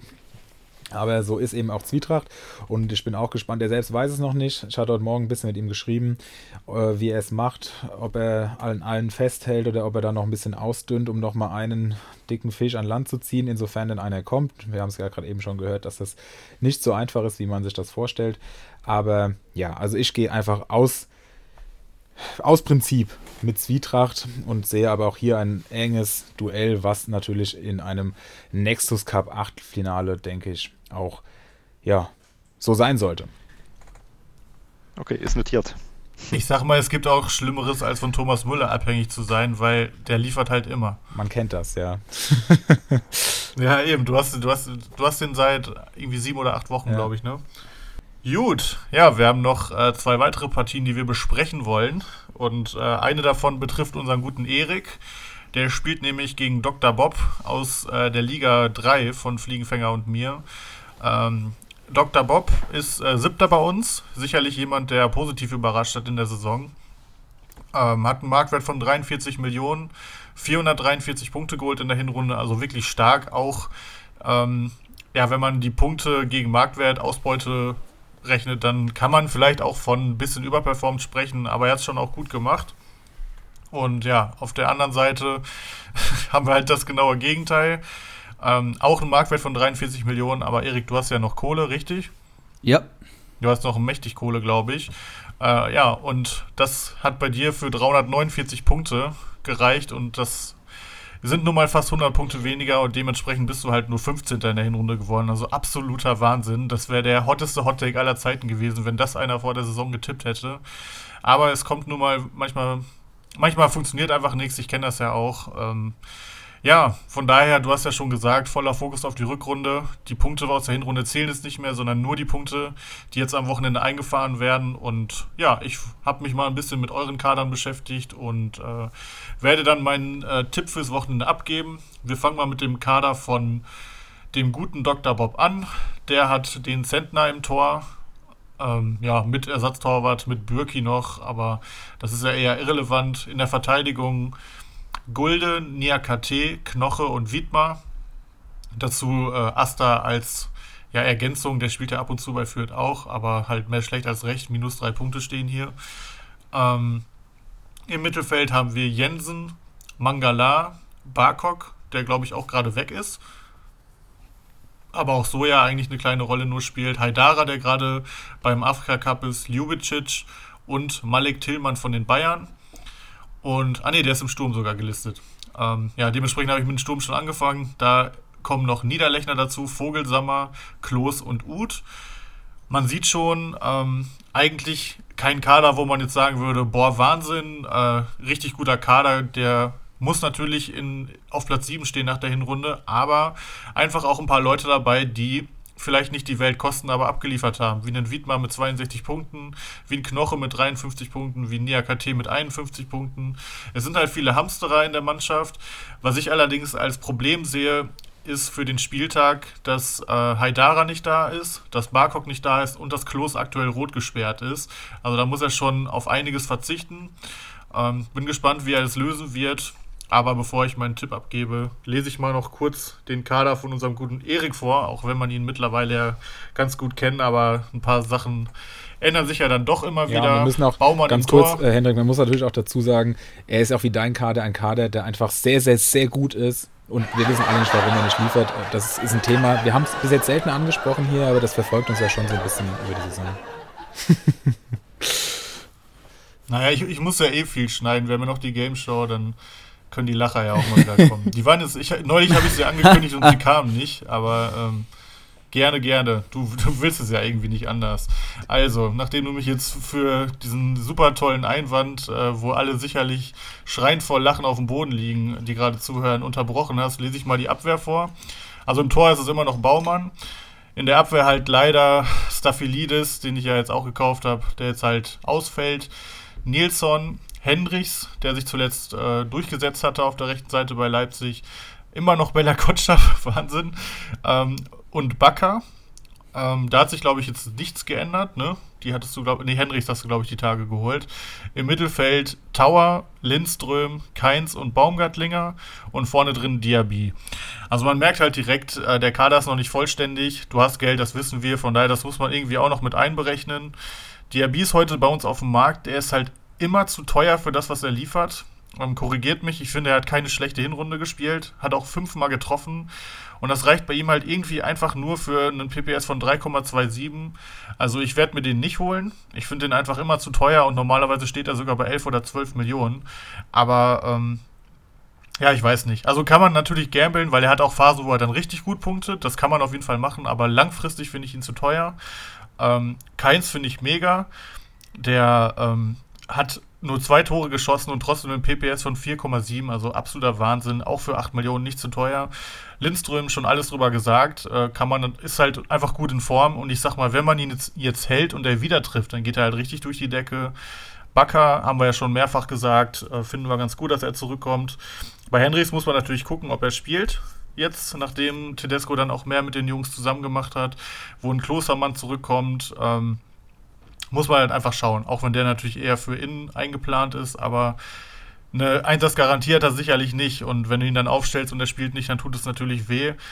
Ähm, ja, Staphylidis Ausfall tut dir natürlich auch weh. Das heißt, vielleicht machst du auch in der Abwehr nochmal was. Mal sehen. Ähm, aber insgesamt hast du da auf jeden Fall weniger Leute, die ausfallen als Dr. Bob. Ich finde auch deinen Kader eigentlich nicht schlechter, auch wenn natürlich noch ein, zwei Spieler fehlen, aber du hast die Kohle, um das noch zu machen. Und wenn du die einigermaßen gut einsetzt, dann sollte das Ding eigentlich durchgehen und äh, ich tippe da auf jeden Fall auf dich. Ja, also ich tippe natürlich auf mich, äh, weil ich einfach hoffe, dass ich weiterkomme und den, mir den Almanach einstreichen kann. Ähm, aber wenn man es mal realistisch betrachtet, wird es eine richtig enge Kiste. Dr. Bob hat 100 Punkte mehr geholt, das nicht ohne Grund. Und die Spieler, die ich noch kaufen muss, auf die warte ich jetzt schon, ja, anderthalb Wochen, würde ich sagen. Und die kommen halt auch nicht. Ähm, Lindström war eigentlich nur eingeplant, um Kohle zu machen. Jetzt muss ich mittlerweile schon damit planen, dass ich ähm, ihn fest einsetze, was jetzt auch nicht so schlimm ist, aber auch ein Diaby, hast du richtig gesagt, ist eigentlich zu teuer. Der hat aber zum Beginn der Hinrunde enorm gebombt, worauf ich so ein bisschen spek äh, spekuliere, dass die Gang wieder zusammenkommt bei Leverkusen, zumindest offensiv. Wirtz schickt Diaby. Ähm, ja, Stavlidis fällt jetzt aus. Katastrophe. Bella Kotschap wird durchgeschliffen. Henrichs kein sicherer Stammplatz. Bakker und Nilsson sollten spielen. Ah, es ist nicht leicht. Und bei Dr. Bob finde ich so ein bisschen frech, dass er einfach Spieler durchzieht, die offensichtlich nicht spielen am 18. Spieltag und die dann noch im Kader hat, statt gegen mich zu planen. Das macht mich wütend. Fabian Klos sehe ich hier. Haidara ist beim Afrika Cup. Barkok beim Afrika Cup. Aber ja, vermutlich wird Dr. Bob das machen, aber ich tippe natürlich auf mich. An den Punkt würde ich ganz gerne anknüpfen. Also, das ist genau das, was ich mir auch gedacht habe. wenn man kann ja sagen, okay, ein Spieler äh, zieht man jetzt durch. Man hat ja eben nicht nur den Nexus Cup, sondern eben auch seine Liga, auf die man achten muss. Aber gerade für ähm, Dr. Bob oder auch dich ist ja der Nexus Cup nochmal eine ganz ähm, andere Nummer als, als der Ligabetrieb, weil ihr wahrscheinlich nicht aufsteigen solltet, aber auch nichts mit dem Abstiegskampf zu tun haben werdet. Und entsprechend sollte man dann schon den Fokus so ein bisschen verlagern und ja, diese Menge an Spielern, die nicht spielen werden oder vor allem sicher nicht spielen werden, das, das darf eigentlich nicht belohnt werden. Deswegen tippe ich auf jeden Fall auch auf dich. Und Hendrik, mein Lieber, das war ja eigentlich ein selbstironischer Einwand, weil derjenige, der jede Woche sagt, dass die Mannschaft eigentlich gut ist ähm, und man nicht weiß, woran es liegt, das bin ja letztlich ich. Also, aber das üben wir nochmal, das ist kein Problem. Gut, okay. Ähm, Fliege, wie siehst du die ganze Sache? Ja, also eigentlich muss ich ja sagen, dass Dr. Bob gewinnen soll, weil er mich rausgeschmissen hat und ich am liebsten gegen den Pokalsieger rausgeflogen wäre. Ähm, sehe es aber realistischerweise anders und würde das quasi aktuell zum, zum klarsten Pokalduell machen und auch auf Ibra gehen, weil einfach ähm, wie zum Beispiel in, in, unserem Duell damals hat Wiedmer zum Beispiel getroffen und da, glaube ich, 12 oder 13 Punkte geholt. Seine Abwehr ist zwar stark, aber dass die jetzt jede Woche die Kohle aus dem Feuer holen und ähm, im Sturm dann auch keiner weiß, ob Niederlechner wieder spielen kann oder ob Vogelsammer spielt, das ist mir einfach zu dünn im Kader und da ist Ibra schon deutlich breiter aufgestellt, finde ich. Und ähm, ja, deswegen machen wir es kurz. Ibra wird weiterkommen. 4 zu 0. Oh Mann. Das ist eine Fallhöhe. Was ein Druck. ja, schwierig. Der, der Druck ist da. ich merke das schon. Oh Mann. Ähm, ja, dann kommen wir zum spannendsten und letzten Duell unserer ähm, vier Partien, die wir rausgesucht haben. Die Rede ist natürlich von äh, Ulrich H. gegen Bamboleo Rutschbahn, Felix gegen ähm, Philipp und ich stelle euch eben kurz die Kader vor. Bamboleo Rutschbahn, knapp kalkuliert, 13 Jungs im Kader, ähm, ein Ersatztorhüter ist da dabei. Ähm, ansonsten sieht das schon sehr nach erster Elf auf. Dreierspitze, Knauf, Lewandowski und Thomas Müller. Ja, Lewandowski und Thomas Müller muss ich, glaube ich, gar nichts zu sagen. Die haben zusammen 270 Punkte fast geholt. Das ist absolut geisteskrank. Im Mittelfeld sehe ich Benesch, Da Costa, Soboslai und Losilla. In Benesch kann man spekulieren, dass vielleicht ein Wechsel zustande kommt. Da Costa könnte beginnen, hat aber absolut keine Garantien, vor allem gegen Dortmund eher schwierig. Und Soboslai ist zu günstig, finde ich, für das aktuelle Geld. Ist eine richtige Kaufempfehlung. Top-Typ Top, äh, im Mittelfeld. Und Lucilla, einer der Preis-Leistungsspieler der Hinrunde. Bochum dazu noch zu Hause, glaube ich, gegen, ähm, gegen Wolfsburg. Und die Heimstärke von Bochum haben wir eben auch schon ähm, zuhauf gehört. Und dann sehe ich eine Viererkette aus Danilo Soares, da machen wir gleich weiter mit dem äh, tollen Preis-Leistungsspieler Orban, der sicherlich sich stabilisieren wird unter Tedesco, weil einfach der Fokus auf der Defensive liegt und er da ein wichtiger Baustein ist der Dreierkette. Und Niklas Stark, der auch absolut gesetzt ist. Und ich glaube auch Hertha spielt zu Hause, wenn ich das richtig am Schirm habe, gegen Köln. Burchard ähm, kickt ja auf jeden Fall auch gegen Stuttgart und das spricht jetzt nicht gegen ihn und ich glaube, gegen Stuttgart kann man auch mal einen Torhüter aufstellen, kein Problem, auch wenn er von Fürth ist. Kader liest sich schon sehr, sehr gut. Ich denke nicht ohne Grund Tabellenführer in Liga 1. Natürlich sehr abhängig von Lewandowski und Müller, aber ja, da trifft, glaube ich, das Argument von eben noch deutlicher zu, da du zusätzlich zu Thomas Müller einfach noch Robert fucking Lewandowski hast. Und die spielen, ja, zum Auftakt zu Hause gegen Borussia Mönchengladbach. Eine der formschwächsten Mannschaften der Liga, glaube ich. Ähm, Trainer unter Beschuss, die Viererkette muss neu gebastelt werden und ja, mit einer sehr, sehr schwachen Defensive. Also das spricht auch alles für die Bayern-Jungs. Dann kommen wir zu Ulrich H. Im Tor sehe ich hier Gikiewicz plus Ersatztorhüter, sehr stabil. Hinten in der Kette Touré wird vermutlich nicht spielen. Upamecano, absoluter Preis-Leistungskracher, finde ich gerade, für das, was man äh, bekommt. Anton spielt gegen Fürth, finde ich gut. Baku spielt gegen ähm, Bochum, muss man schauen. Der punktet einfach immer zu wenig für seinen Marktwert, gilt auch hier. Also wird er wahrscheinlich eine Dreierkette spielen. Im Mittelfeld dann Kone von Gladbach spielt gegen Bayern in München. Sehr, sehr schwierig. Edemilson Fernandes, absolute Rakete, wie wir von Ulrich H. gehört haben, muss man schauen. Da Costa kann spielen, muss aber nicht. Serda, ja, 55 Punkte, absolut solide für 5 Millionen. Grilic, 53 Punkte für 5 Millionen, spielt auf jeden Fall, punktet hammermäßig. Löwen wird kicken zu Hause, ist viel wert und Asta Franks muss man schauen, was bei Wolfsburg geht. Und im Sturm sehe ich dann Uja, kannst du vergessen, Knauf hast du auch. Zikiri könnte jetzt bald mal zum Stammspieler werden für 1,3 Millionen, ein guter Pick. Und dann natürlich der teuerste Spieler an seinem Kader, Sasa Kalajdzic, der ja letzte Saison ordentlich abgeliefert hat, jetzt gegen Fürth spielt, da spricht natürlich alles für ihn, aber ich weiß nicht, ob ein Stürmer der jetzt noch nicht so alt ist, so erfahren ist, ähm, aus der Kalten heraus ein Spiel entscheiden kann ähm, gegen Kräuter Fürth. Kann natürlich sein. Finde ich aber nicht wahrscheinlich.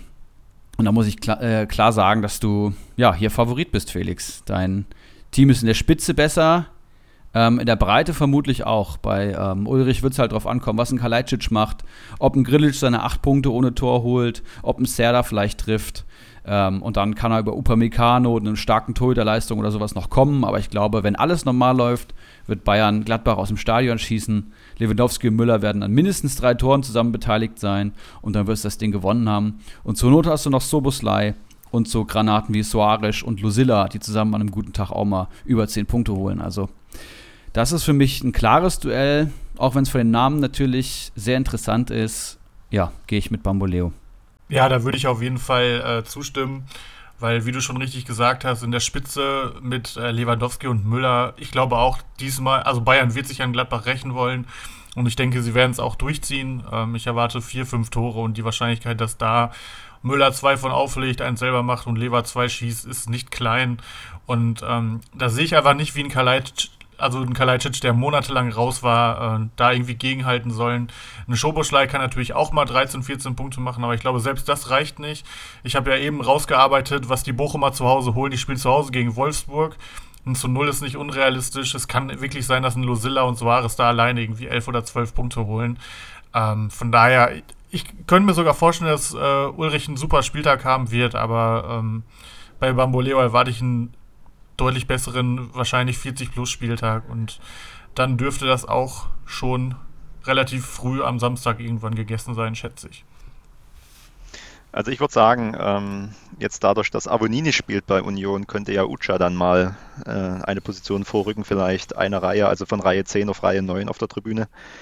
Ähm, und äh, ähm, ansonsten, ähm, wenn, wenn Ucha nicht spielt, bin ich eigentlich ganz klar bei Bambo. Und ähm, auch wenn da natürlich aufgrund des, äh, der teuren Spieler ein paar Lücken im, im Kader sind, die vielleicht dann auch nicht spielen, aber das preist er ja immer bei sich mit ein.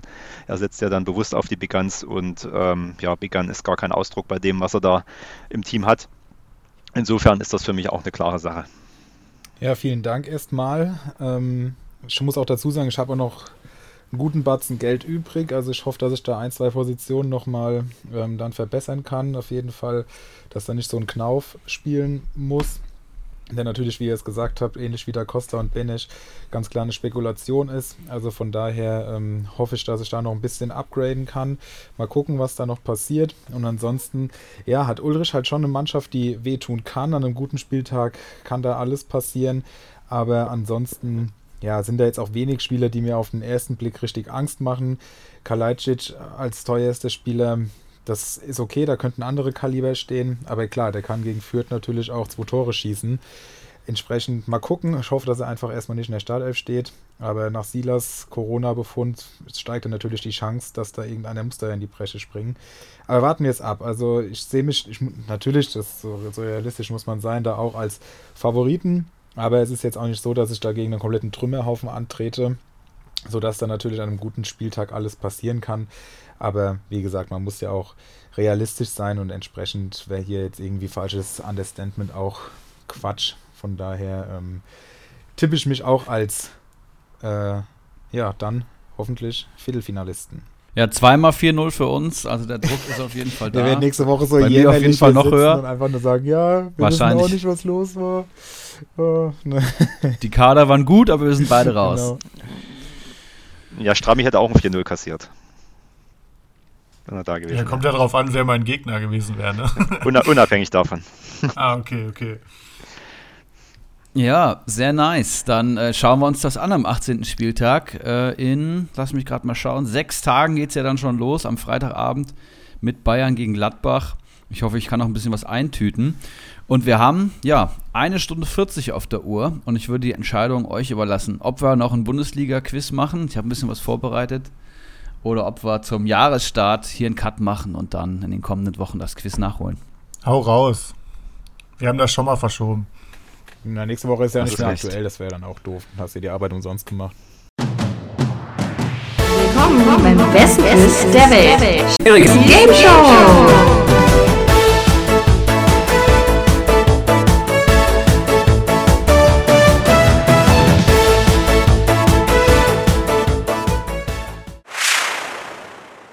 Okay, das Spiel heißt Wer bin ich?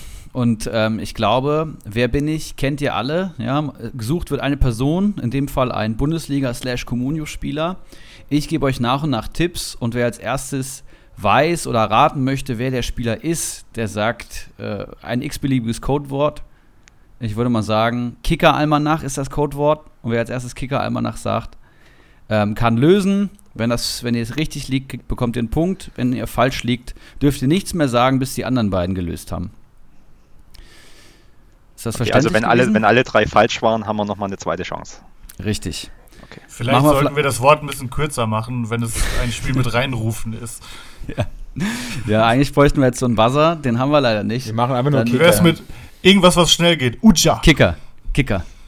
Oder Kicker, okay. Kicker finde ich gut. Ähm, Beispiel wäre, wir machen jetzt ein Beispiel.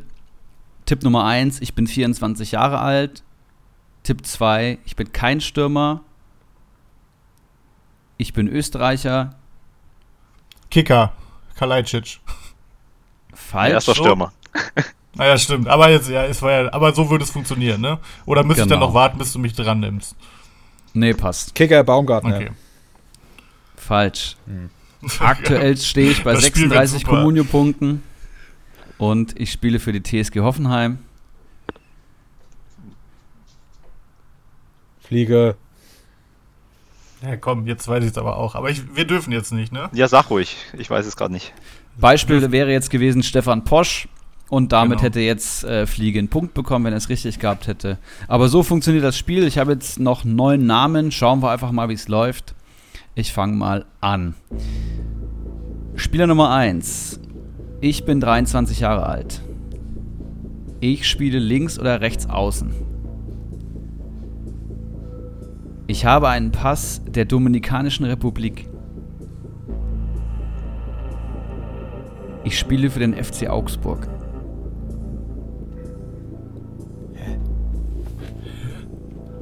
Ich habe auch einen Schweizer Pass.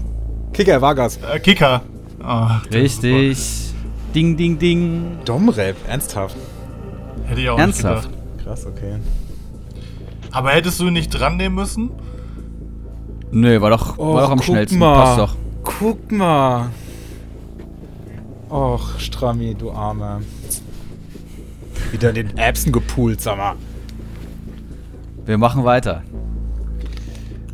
Ich bin Stürmer. Ich habe diese Bundesliga-Saison bereits neun Tore erzielen können. Mein aktueller Comunio-Marktwert liegt. Oh, ich weiß gar nicht, ob das noch aktuell ist. Über 10 Millionen. Muss ich gerade nachschauen.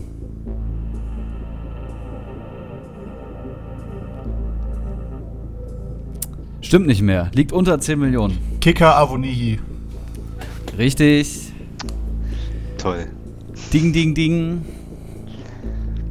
Ich kann da auch gerne irgendeine Glocke einfügen, ne? Da muss ich jetzt nicht immer Ding, Ding, Ding sagen. Ja, das wäre sehr schön. Ja, wobei, machen wir mach weiter. mal weiter. Das ist eigentlich ganz geil für den Cringe-Faktor. Meinst du, wir liefern nicht schon genug? Doch, ich glaube schon. Ich glaube auch. Weiter geht's. Ich bin 24 Jahre alt. Ich bin Mittelfeldspieler. Ich habe aktuell 13 Kommunio-Punkte auf dem Konto.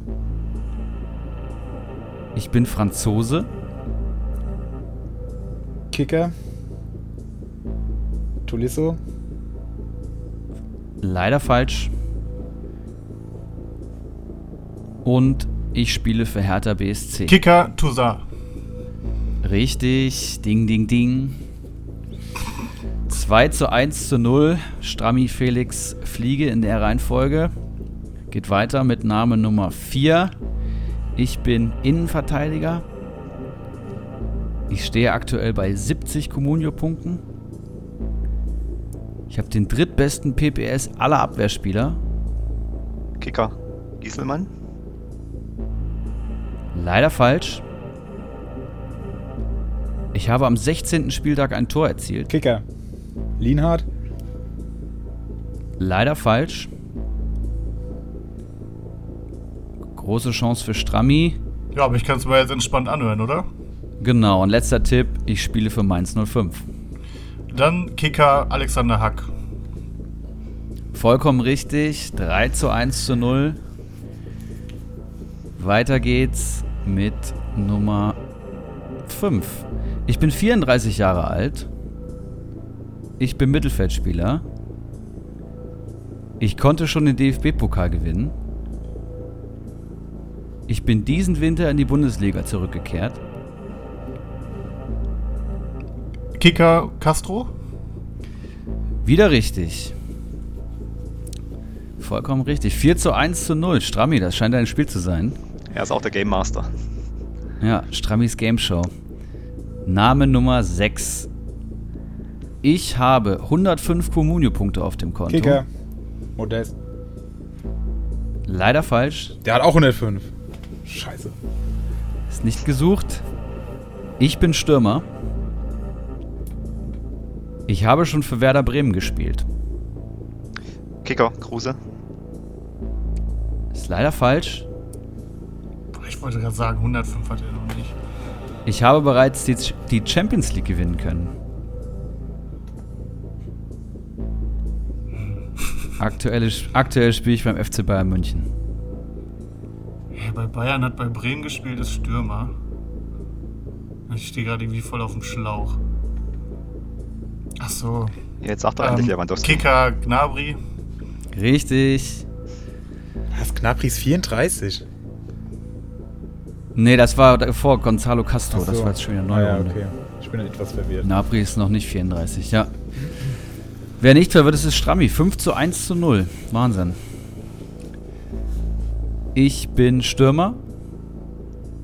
Ich habe diese Saison bereits 50 Kommunio-Punkte sammeln können. Ich habe schon für Hannover 96 gespielt. Ich bin in Togo geboren.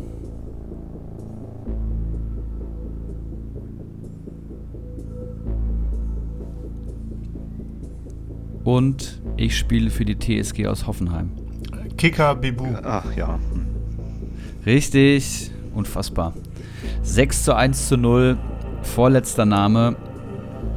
Ich bin Innenverteidiger. Ich bin 29 Jahre alt.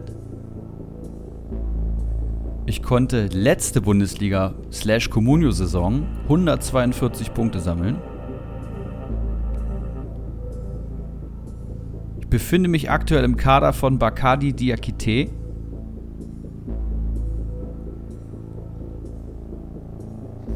Ich habe einen ungarischen Pass. Kicker. Kicker Orban. Leichter Vorteil für Strammi tatsächlich. Und das, ja, was ist es? 7 zu 1 zu 0. Unfassbar. Ich glaube, wir haben noch kein Spiel, was so deutlich ausging. Und letzter Name. Ich bin Mittelfeldspieler. Ich habe den schlechtesten PPS aller Bundesligisten der Hinrunde. Kicker Tesche. Richtig. Ja, stimmt. Heute noch gesehen. Der ist auch in meinem Team. ja, der zehrt halt immer noch von dieser geilen roten Karte da nach fünf Minuten. Ne? So ist es. Ja, damit 7 zu 1 zu 1. Äh, klarer Sieger, Henrik. Vielleicht eine kleine Wiedergutmachung für den äh, Nexus Cup. Ähm, ansonsten vielen lieben Dank. ja, also ich würde würd schon lieber Nexus Cup am Wochenende spielen, aber ja, tut natürlich gut. Felix, der jetzt hier sich groß aufgespielt hat die letzten Minuten, das war jetzt ja gar nichts, aber habe ich auch nicht anders erwartet. Das heißt, ich habe groß aufgespielt. Ich habe mich nur darüber echauffiert, dass du so verbissen, weil das deine letzte Hoffnung diese Saison ist, dass du hier so ein Quiz gewinnen kannst, ja. äh, mir die Punkte streitig machen willst. Oder den Punkt. Nein, den ich, Punkt. das war eine Frage, weil ich das so verstanden hatte, als ob man drangenommen werden muss. Also, ich hatte nie Zweifel daran, dass ich dieses Spiel gewinne. Na, dann ist doch gut. Dein, dein ja, Selbstbewusstsein Wahnsinn. ist ja auch nicht dein Problem, wie wir wissen. Friede, Freude, Eierkuchen am Ende der Folge. Was will man denn mehr? Hier steht eine Minute 49. Wir müssen allerdings einiges rauscutten. Ich denke, ja, 1,35 oder so wären es vielleicht ein bisschen mehr, vielleicht 1,40. Aber ich denke mal, für die Winterpause haben wir eigentlich ganz gut abgeliefert, oder? Auf jeden Fall. Und vielen lieben Dank, Fliegenfänger 09. Macht immer sehr, sehr viel Spaß mit dir. Vielen lieben Dank. Ja, ich habe zu danken. Ähm, gerne wieder. Ich denke mal, ja, nächste Saison, das reicht dann. Lasse ich erstmal den anderen den Vortritt, die euch beehren dürfen. Ähm, ansonsten hoffe ich, dass, dass wir alle gemeinsam eine interessante Rückrunde erleben. Gerne auch wieder mit Fans im Stadion, damit mich da Erik im März besuchen kommen kann, äh, wenn die SGE hier in Leipzig spielt.